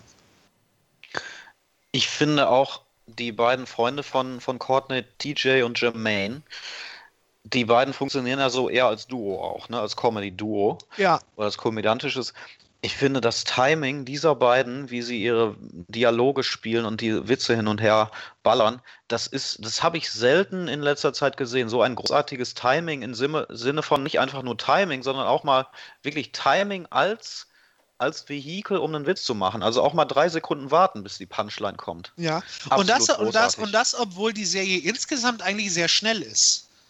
Also ist mein Eindruck, es ist eine sehr schnelle Serie. Es wird schnell, es wird schnell erzählt, es wird äh, schnell gesprochen. Nicht ganz so schnell wie bei den Gilmore Girls, aber doch die Geschwindigkeit mhm. ist sehr hoch, ja. Das ist so. Also, wir können es empfehlen. Ja, richtig. Ich, ha- ich habe den Eindruck, wir, wir empfehlen dieses Jahr relativ viel aus der Comedy-Sparte und, und nachher wahrscheinlich Stimmt. deutlich und nachher wahrscheinlich aber deutlich weniger aus der Dramasparte, wenn ich schon spoilern darf. Ja, also dann kann ich ja noch sagen, also ich mag's nicht und kann es leider nicht wirklich so irre groß begründen. Ich finde das auch ambitioniert und schön. Der Cast ist hervorragend, das habt ihr gesagt. Na klar, habe ich einen Softspot für Lea Michelle. Ich finde, dass sie diese Char- ich finde sie am tollsten, wenn sie wirklich nur, wenn sie Comedy macht. Sie kann auch, glaube ich, ziemlich gut singen, aber ähm, äh, in Glee f- fand ich ihre Figur auch nur dann lustig, wenn sie wahnsinnig übertrieben, ehrgeizig und extrem, ja, irrational einfach war. Äh, das kann sie richtig gut, das macht sie da auch. Kann durchaus noch, finde ich persönlich, noch ein bisschen mehr auf die Tour gehen, aber na gut. Yvette Nicole Brown mag sowieso, die eben die Mutter von Courtney spielt. Bin kein Fan der Serie, ich finde es überhaupt nicht lustig. So, also ist auch witzig, dass ihr ungefähr über den Inhalt ja gesprochen habt und dann irgendwann nach drei, vier Minuten dann meinte Julia so, es ist übrigens eine Comedy, also eine Komödie. So, also es ist ein, nicht so, nicht so, re, nicht so wirklich irgendwie spürbar halt tatsächlich.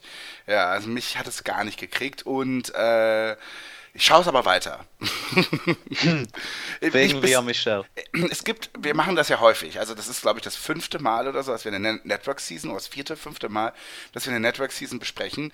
Und wenn ich mir also mal zurückdenke, wie das so mal war, als wir das erste Mal eben über Brooklyn 99 oder über äh, andere Sachen, müsste ich jetzt kurz drüber nachdenken, aber da gibt es wirklich einige, wie wir da drüber geredet haben, das sind jetzt wirklich absolute Favorites von mir. Also, ne, das kann sich alles schon noch geben.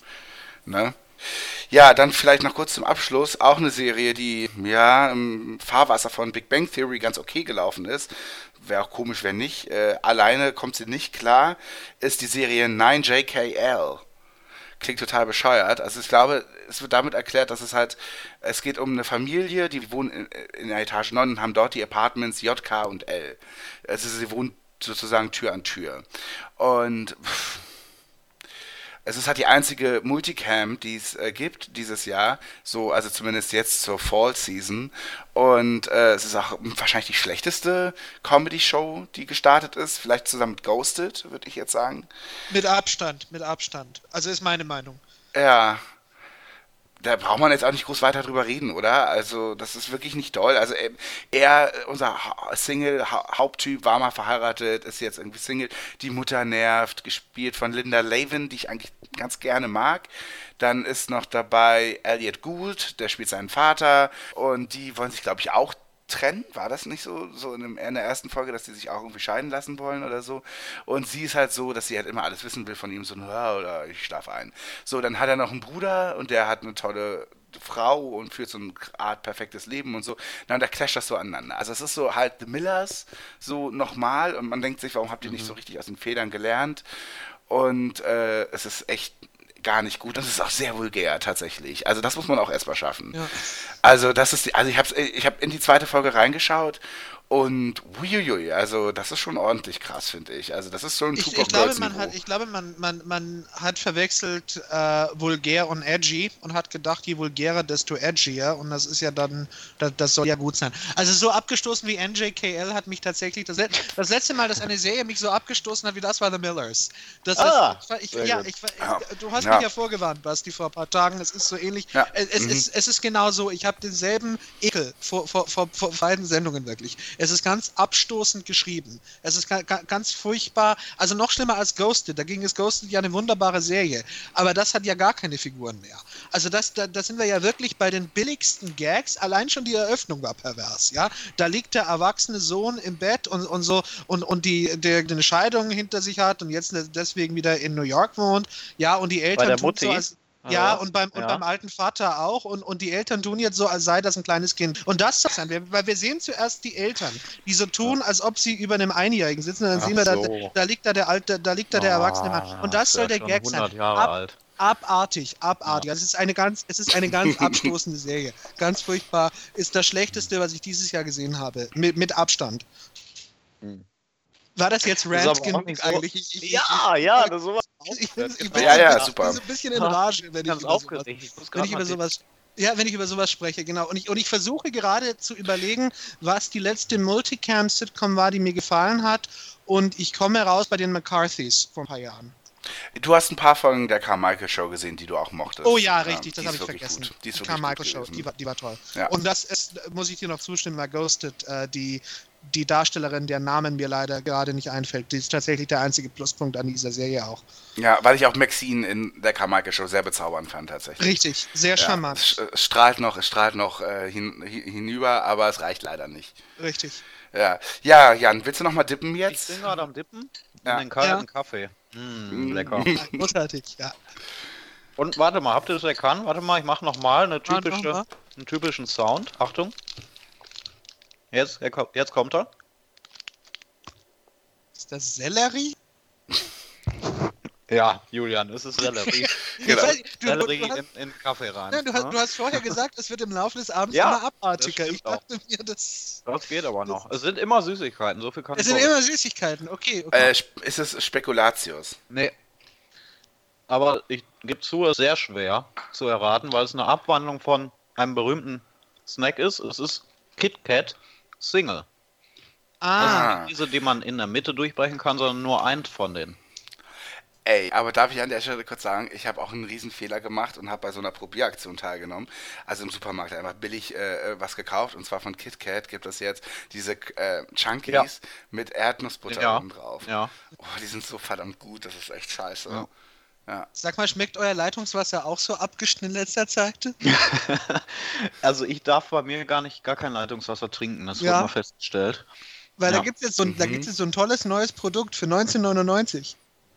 Ah, okay. Aha, ja. Gerne. Ja, das filtert die schlechten Ionen aus Ja. dem Wasser raus. Und dann ist das Wasser wieder gut. Habe ich mir gekauft, bin ich sehr zufrieden. Super. Ja. Äh, verkaufst du die, Ja. die Lizenzen oder nur das Produkt? Ich überlege mir noch, ob ich nicht besser auch die Lizenzen verkaufe. klar. Rache. Ja, oder den Voltaren von den alten Omas, die unter der Dusche stehen. Das ist das eigentliche Problem. Das wird nicht rausgefiltert, Leute. Mhm. Macht euch da keine der, diese, Ja. ähm, diese äh, Medikamentenrückstände im Wasser. Nur mit, dies- nur mit diesem Filter, nur mit diesem Filter geht das. Deswegen habe ich ihn auch gekauft. Nur mit diesem einen auch, ne? Ja. Alle anderen Filter funktionieren nicht, Nee, die, ich. sind, Ne? die sind extra zertifiziert Ja. äh, von der Republik Uganda. Dafür. Das, also das hört sich eigentlich recht äh, glaubwürdig an. Das finde ich. Also ich hätte gerne die Lizenz und dann verkaufe ich die weiter und so und dann für, haben wir da 19, so. ja, für 1999. Hm? Finde ich, ist ein super Preis. Ich nehme noch mal einen Schluck mit meinem Filterwasser hier. Ja gut, ähm, Ja, kommen wir mal. es gibt, nee, ich würde schon Ja. ganz gerne kurz Ja. noch äh, bei CBS bleiben, ganz kurz. Und zwar auch noch im Comedy-Bereich. Und zwar ist ja dieses, äh, diese, dieser Herbst auch die zweite Staffel von äh, Kevin Can Wait gestartet. Ja. Ja. Ich stand nicht deiner Liste drauf, aber ich erinnere mich dran. Nee, es ist mein Fehler gewesen. Basti. Du hast recht. Es ist Ja, mein ja. Fehler. Ja. Ja. Also Kevin Wait äh, geht weiter, nur ohne Aaron Hayes. Jetzt ist Leah Michelle, äh, nee, Leah Remini dabei. Und äh, ja. Äh, habt ihr das, wie habt ihr, habt ihr das irgendwie verfolgt, äh, wie das da zu diesen Umbesetzungen kam zwischen Staffel 1 und 2? Also ich als großer Fan von King of Queens ähm, habe das natürlich äh, mitbekommen und äh, auch schon im, im Frühjahr, glaube ich, als Scheidung stand, nachdem die erste Staffel ähm, zu Ende war.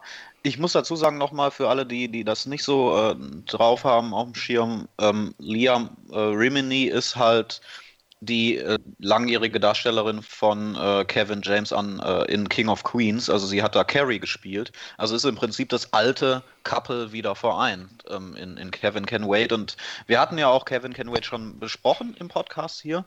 Und da war ja schon der Tenor im Prinzip ist es ähm, King of Queens, nur mit einer bisschen anderen Besetzung, aber auch im, im, im, Stil her, vom Konzept her, einfach eine 90er, ähm, beziehungsweise frühe 2000er Family-Sitcom.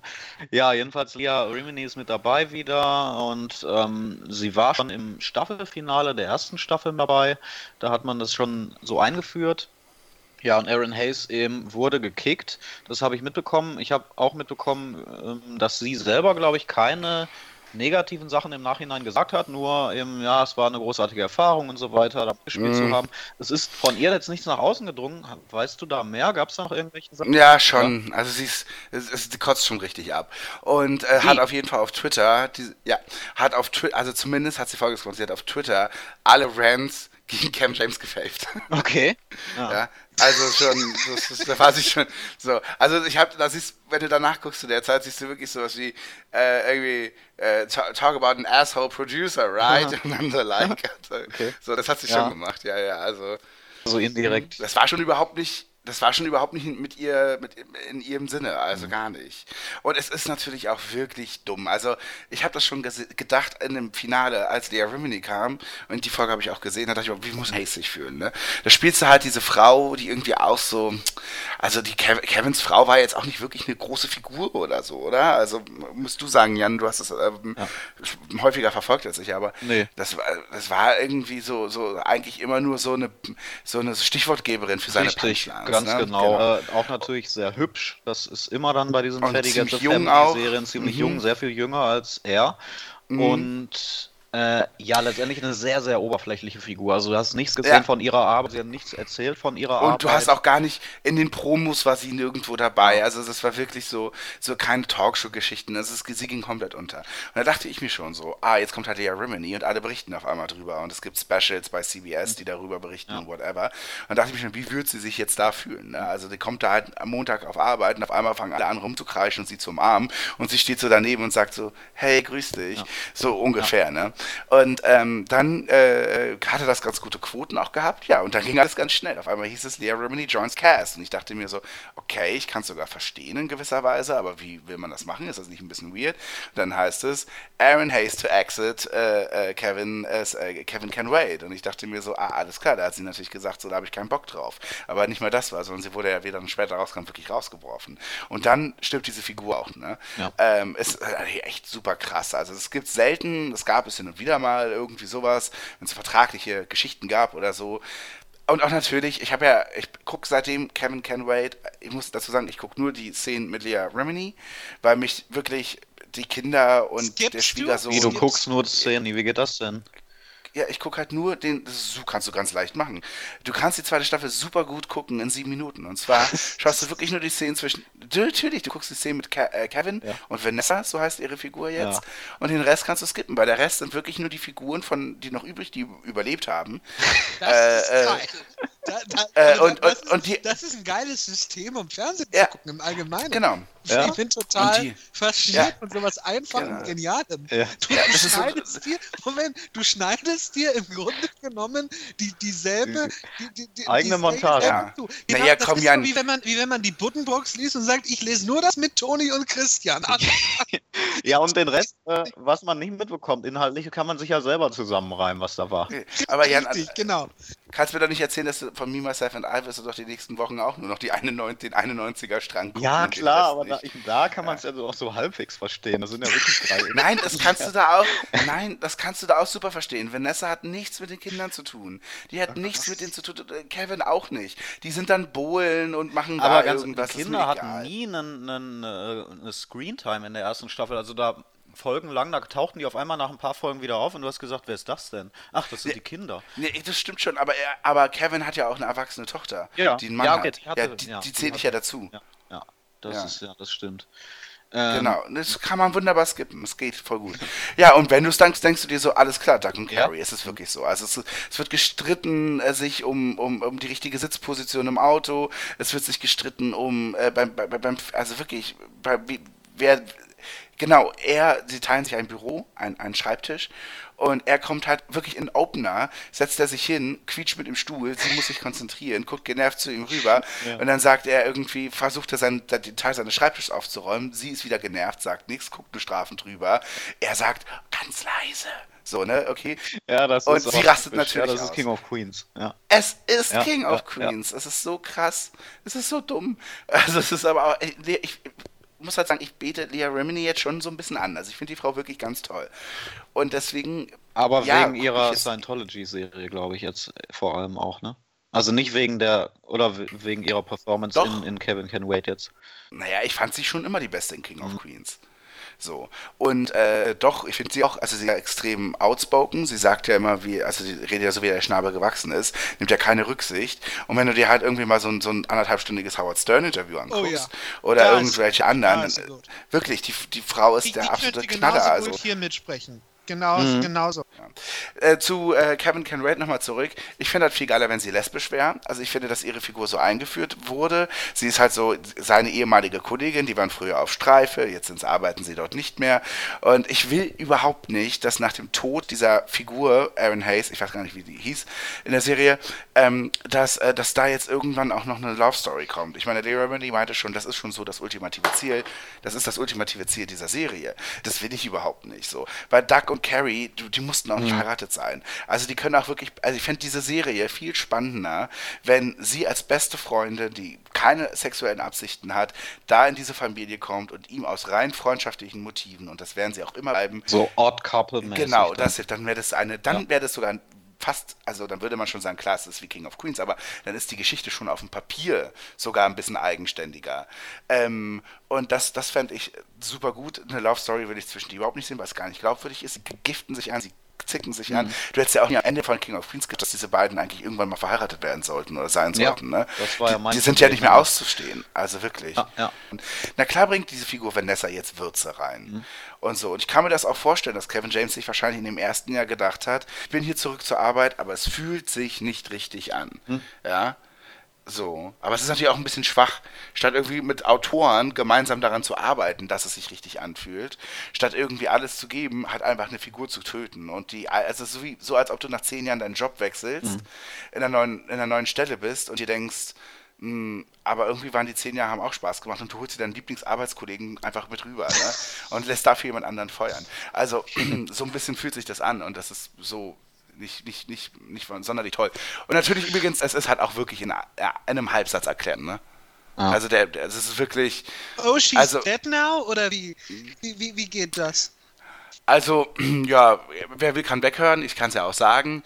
Ähm, die, die Folge läuft seit ungefähr vier, fünf Minuten und es ist noch nichts erwähnt worden. Vielleicht, ja doch so. Jedenfalls ist, ist er in der Küche zusammen mit seiner Tochter und, ähm, und, dem, und ihrem Ehemann. So, und er äh, guckt die Post durch, die Rechnung, und sagt dann so, ähm, oh nein, äh, schon wieder. Und die, was denn? Und er sagt, äh, der, der Fitnessclub hat geschrieben, äh, dass man eben äh, die, seine Ex, äh, seine Frau äh, vermissen würde. Und dann sagt er so, you know what, I miss her too. Und wirft so diesen Brief weg. Und dann, und dann sagt, und dann sagt sie, schon wieder? Haben die das schon wieder gemacht? Ich rufe da jetzt an und sage denen Bescheid, dass sie uns keine Post mehr holen sollen. Und dann sagt er, ja, aber schmeiß bitte nicht den Coupon weg, der ist noch für einen Donut. Ja, und dann ist das vorbei. Also es ist auch wirklich so, Moment, Moment, so haben die den Tod der Frau Kevin erklärt. es ist der zweitschlecht, die zweitschlechteste Erklärung, die ich kenne von einem Tod. Das, Also, das, ist, das ist psychopathisch. Ja, Das also, ist- ne, auch das- das- Bei Charlie find- Harper war es aber noch schlechter, Das glaube ist ja, das ist. Ich find das aber so geht- spottet ja jeder, jeder Vorstellung, die ich mir von, von Ich schlecht find- beschriebenen Serien mache. Ja, ich finde auch am genialsten, dass, äh, dass halt einfach dieser kurze Moment, wo ganz kurz, wo, wo, wo eine Verletztheit vielleicht zu spüren ist, Ja. ist es ja gar nicht. Weil noch für einen Gag so ist, ausgenutzt dass, wird. Genau, dass dann direkt gesagt, aber pass auf, da ist noch ein Gutschein Ja. für einen Donut dabei. Ja. Nicht, nicht alles wegschmeißen. Wa- Was sind ja? das für Menschen, die das schreiben? Also, also ohne Scheiß. Ja, es gibt auch übrigens, aber, aber zum Beispiel in Folge 4. Er hat Ähm, ja auch mehr Feingefühl als das. Das, das ist In ja Folge- abartig. In Folge 4 äh, hat er und Vanessa gemeinsam einen Job und er will da nicht hin, äh, weil dort ein Footballspiel läuft und äh, deswegen ähm, sagt er, äh, ja, ich muss dazu so einer Sache und weil sie eine Broschüre gefunden hat über trauernde Witwer, sagt sie, gehst du etwa zu einer Selbsthilfegruppe? Und er sagt, Genau, ja, und lügt natürlich. Und sie sieht es dann im Fernsehen, dass er eben gar nicht bei der Selbsthilfegruppe war, sondern im, im Footballstadion. Und äh, klar, klassische King of Queens Storyline, aber eben auch dafür war Aaron Hayes wieder gut. Also immerhin, dass man da immerhin noch eine Selbsthilfegruppe dazu nehmen konnte. Ja. Kurz, äh, der, die schlechteste Erklärung, ganz kurz, war in der Sitcom ähm, der Hogan Clan, also Valerie, mit Valerie Harper aus den 80ern, die aus vertraglichen Gründen ausgestiegen ist. Sie war die, die Mutter, Mutter der Familie. Und in äh, der ersten Folge der dritten Staffel wurde das so erklärt, indem Jason Bateman sagte, Ever since mom died, we don't have any breakfasts anymore. Das war's. Das ist persönlich meine Lieblingserklärung Ja. eines Serientodes. Ich, ich, also ich, ich, ich, ich folge jetzt Aaron Hayes auf Twitter. Ich habe mich entschieden und ich like alles, was sie Du je. solid- solidarisierst dich mit Ja, ihr. das ist also, ich, ich finde ich, nein, ich finde, this is good for her. This is good for her, dass sie raus aus dieser scheiß Serie ist. Das ist, das klingt ja alles abstoßend. Also diese Radikalität ähm, ähm, ist halt auch nicht neu bei Kevin James. Er hat das auch bei Kev King of Queens schon so gemacht. Er hat damals also einfach. Nee, äh, ist ja keine Erklärung dafür, ich sag's nur. Ähm, er hat die, die Schwester nach sechs Folgen oder so entfernt, die eigentlich ein, ein, zum, zum Normalcast gehörte. Er hat ähm, diesen Weißt du, dass er das Kollegen, war? Das, das kann auch CBS sein oder Whitehorn, der Ja, okay, hat. Dass so man einfach schon- gemerkt hat, diese Figur funktioniert nicht. Das, ich glaube, ein Kevin James hat am Anfang nach sechs Folgen jetzt nicht so die Power, dass Ja, das kann sein, aber es ist halt trotzdem ungewöhnlich, dass es immer in seinen Serien passiert. Und ähm, ich meine, Naja, generell klar. hat King of Queens komplett äh, heftige Continuity-Fehler auch immer. Also es wird sich auch überhaupt nicht darum geschert, eine, eine, eine kohärente Storyline mal zu haben von Staffel 1 bis äh, 7 oder so, ganz anders als, als zum Beispiel Frasier oder so. Ähm, und ähm, was ja auch noch war, war mit äh, dem einen... Gary, Ga wie hieß er? Gary, ne, Gary Valentine Kam kam, einfach. alle von Richie. Ja, und Richie wurde gekickt nach zwei Staffeln. Genau. Auch ohne jegliche Erklärung. Also, oder der Hund auch, der mal eingeführt wurde und nach ein paar Folgen einfach wieder weg war. Also, das sind so richtige Fehler, wo man merkt, ähm, da wird radikal ähm, danach geguckt, einfach was funktioniert und dann wird auch nicht groß innerhalb der Serie erklärt, warum das so war oder warum das so ist. Also ich, ich, bin, ich bin gerade gar nicht so schockiert davon, dass man Aaron Hayes entlassen hat, sondern, sondern davon, wie, wie kaltherzig mit dem Tod dieser Figur umgegangen wird. Also Achso, man muss auch sagen, es ist ein Jahr vergangen zwischen beiden Staffeln. ja, tro also da, trotzdem, das hat irgendwie, das, das, das, das hat psychopathische Züge. Das, das ist, ich finde das ganz, ganz furchtbar. Ich finde das ganz fürchterlich. Aaron Hayes, also ich weiß auch nicht, wie, ich frage mich schon, wie das so in, äh, vonstatten gegangen ist, ob Aaron Hayes irgendwie ein bisschen Aufstand gemacht hat, damals als ähm, klar war, Leah Remini joins the cast und dass sie dann irgendwie ein bisschen, ja, wie gesagt, ein bisschen gezickt hat und daraufhin rausgeflogen ist. Glaube ich nicht. Ich glaube, das war einfach nur eben einfach so, Leah Remini kommt. Alle wissen, dass Aaron Hayes gehen wird, aber du kannst es nicht Okay. in selben Atemzug sagen. Ja, So, verstehe. ja. Es war schon, es war, es war wahrscheinlich schon zum Finale der ersten Staffel entschieden. Und an Aaron Hayes Stelle fragt man sich dann, was für ein Gefühl muss man haben, eine letzte Fol eine Folge zu drehen, ein Season-Finale der ersten Staffel und alle tuscheln schon und wissen eigentlich, dass Leah Remini gekommen ist, um zu bleiben. Ja. Ne? Das muss schon richtig eklig sein. Also es, ich, ich finde es auch beispiellos. Also deswegen war mir das auch ein Anliegen, jetzt nochmal darüber zu reden.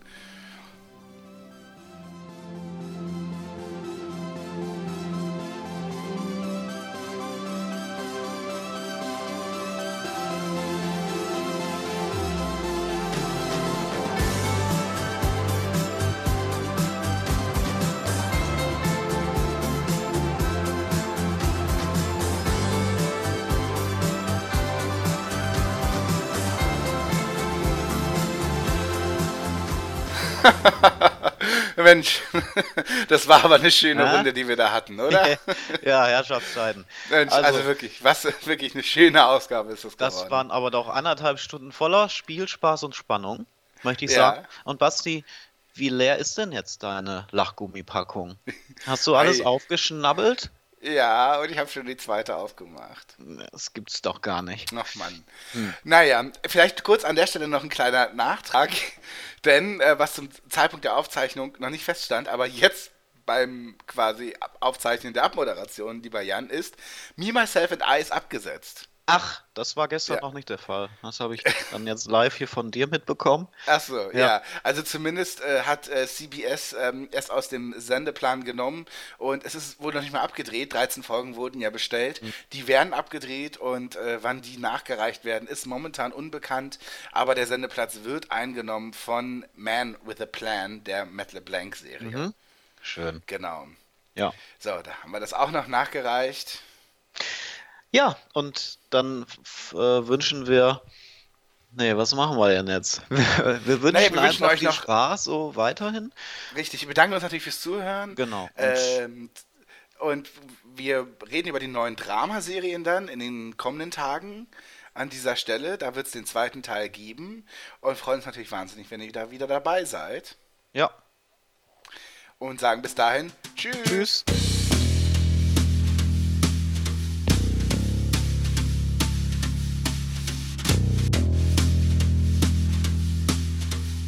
excuse me, a damn fine cup of coffee.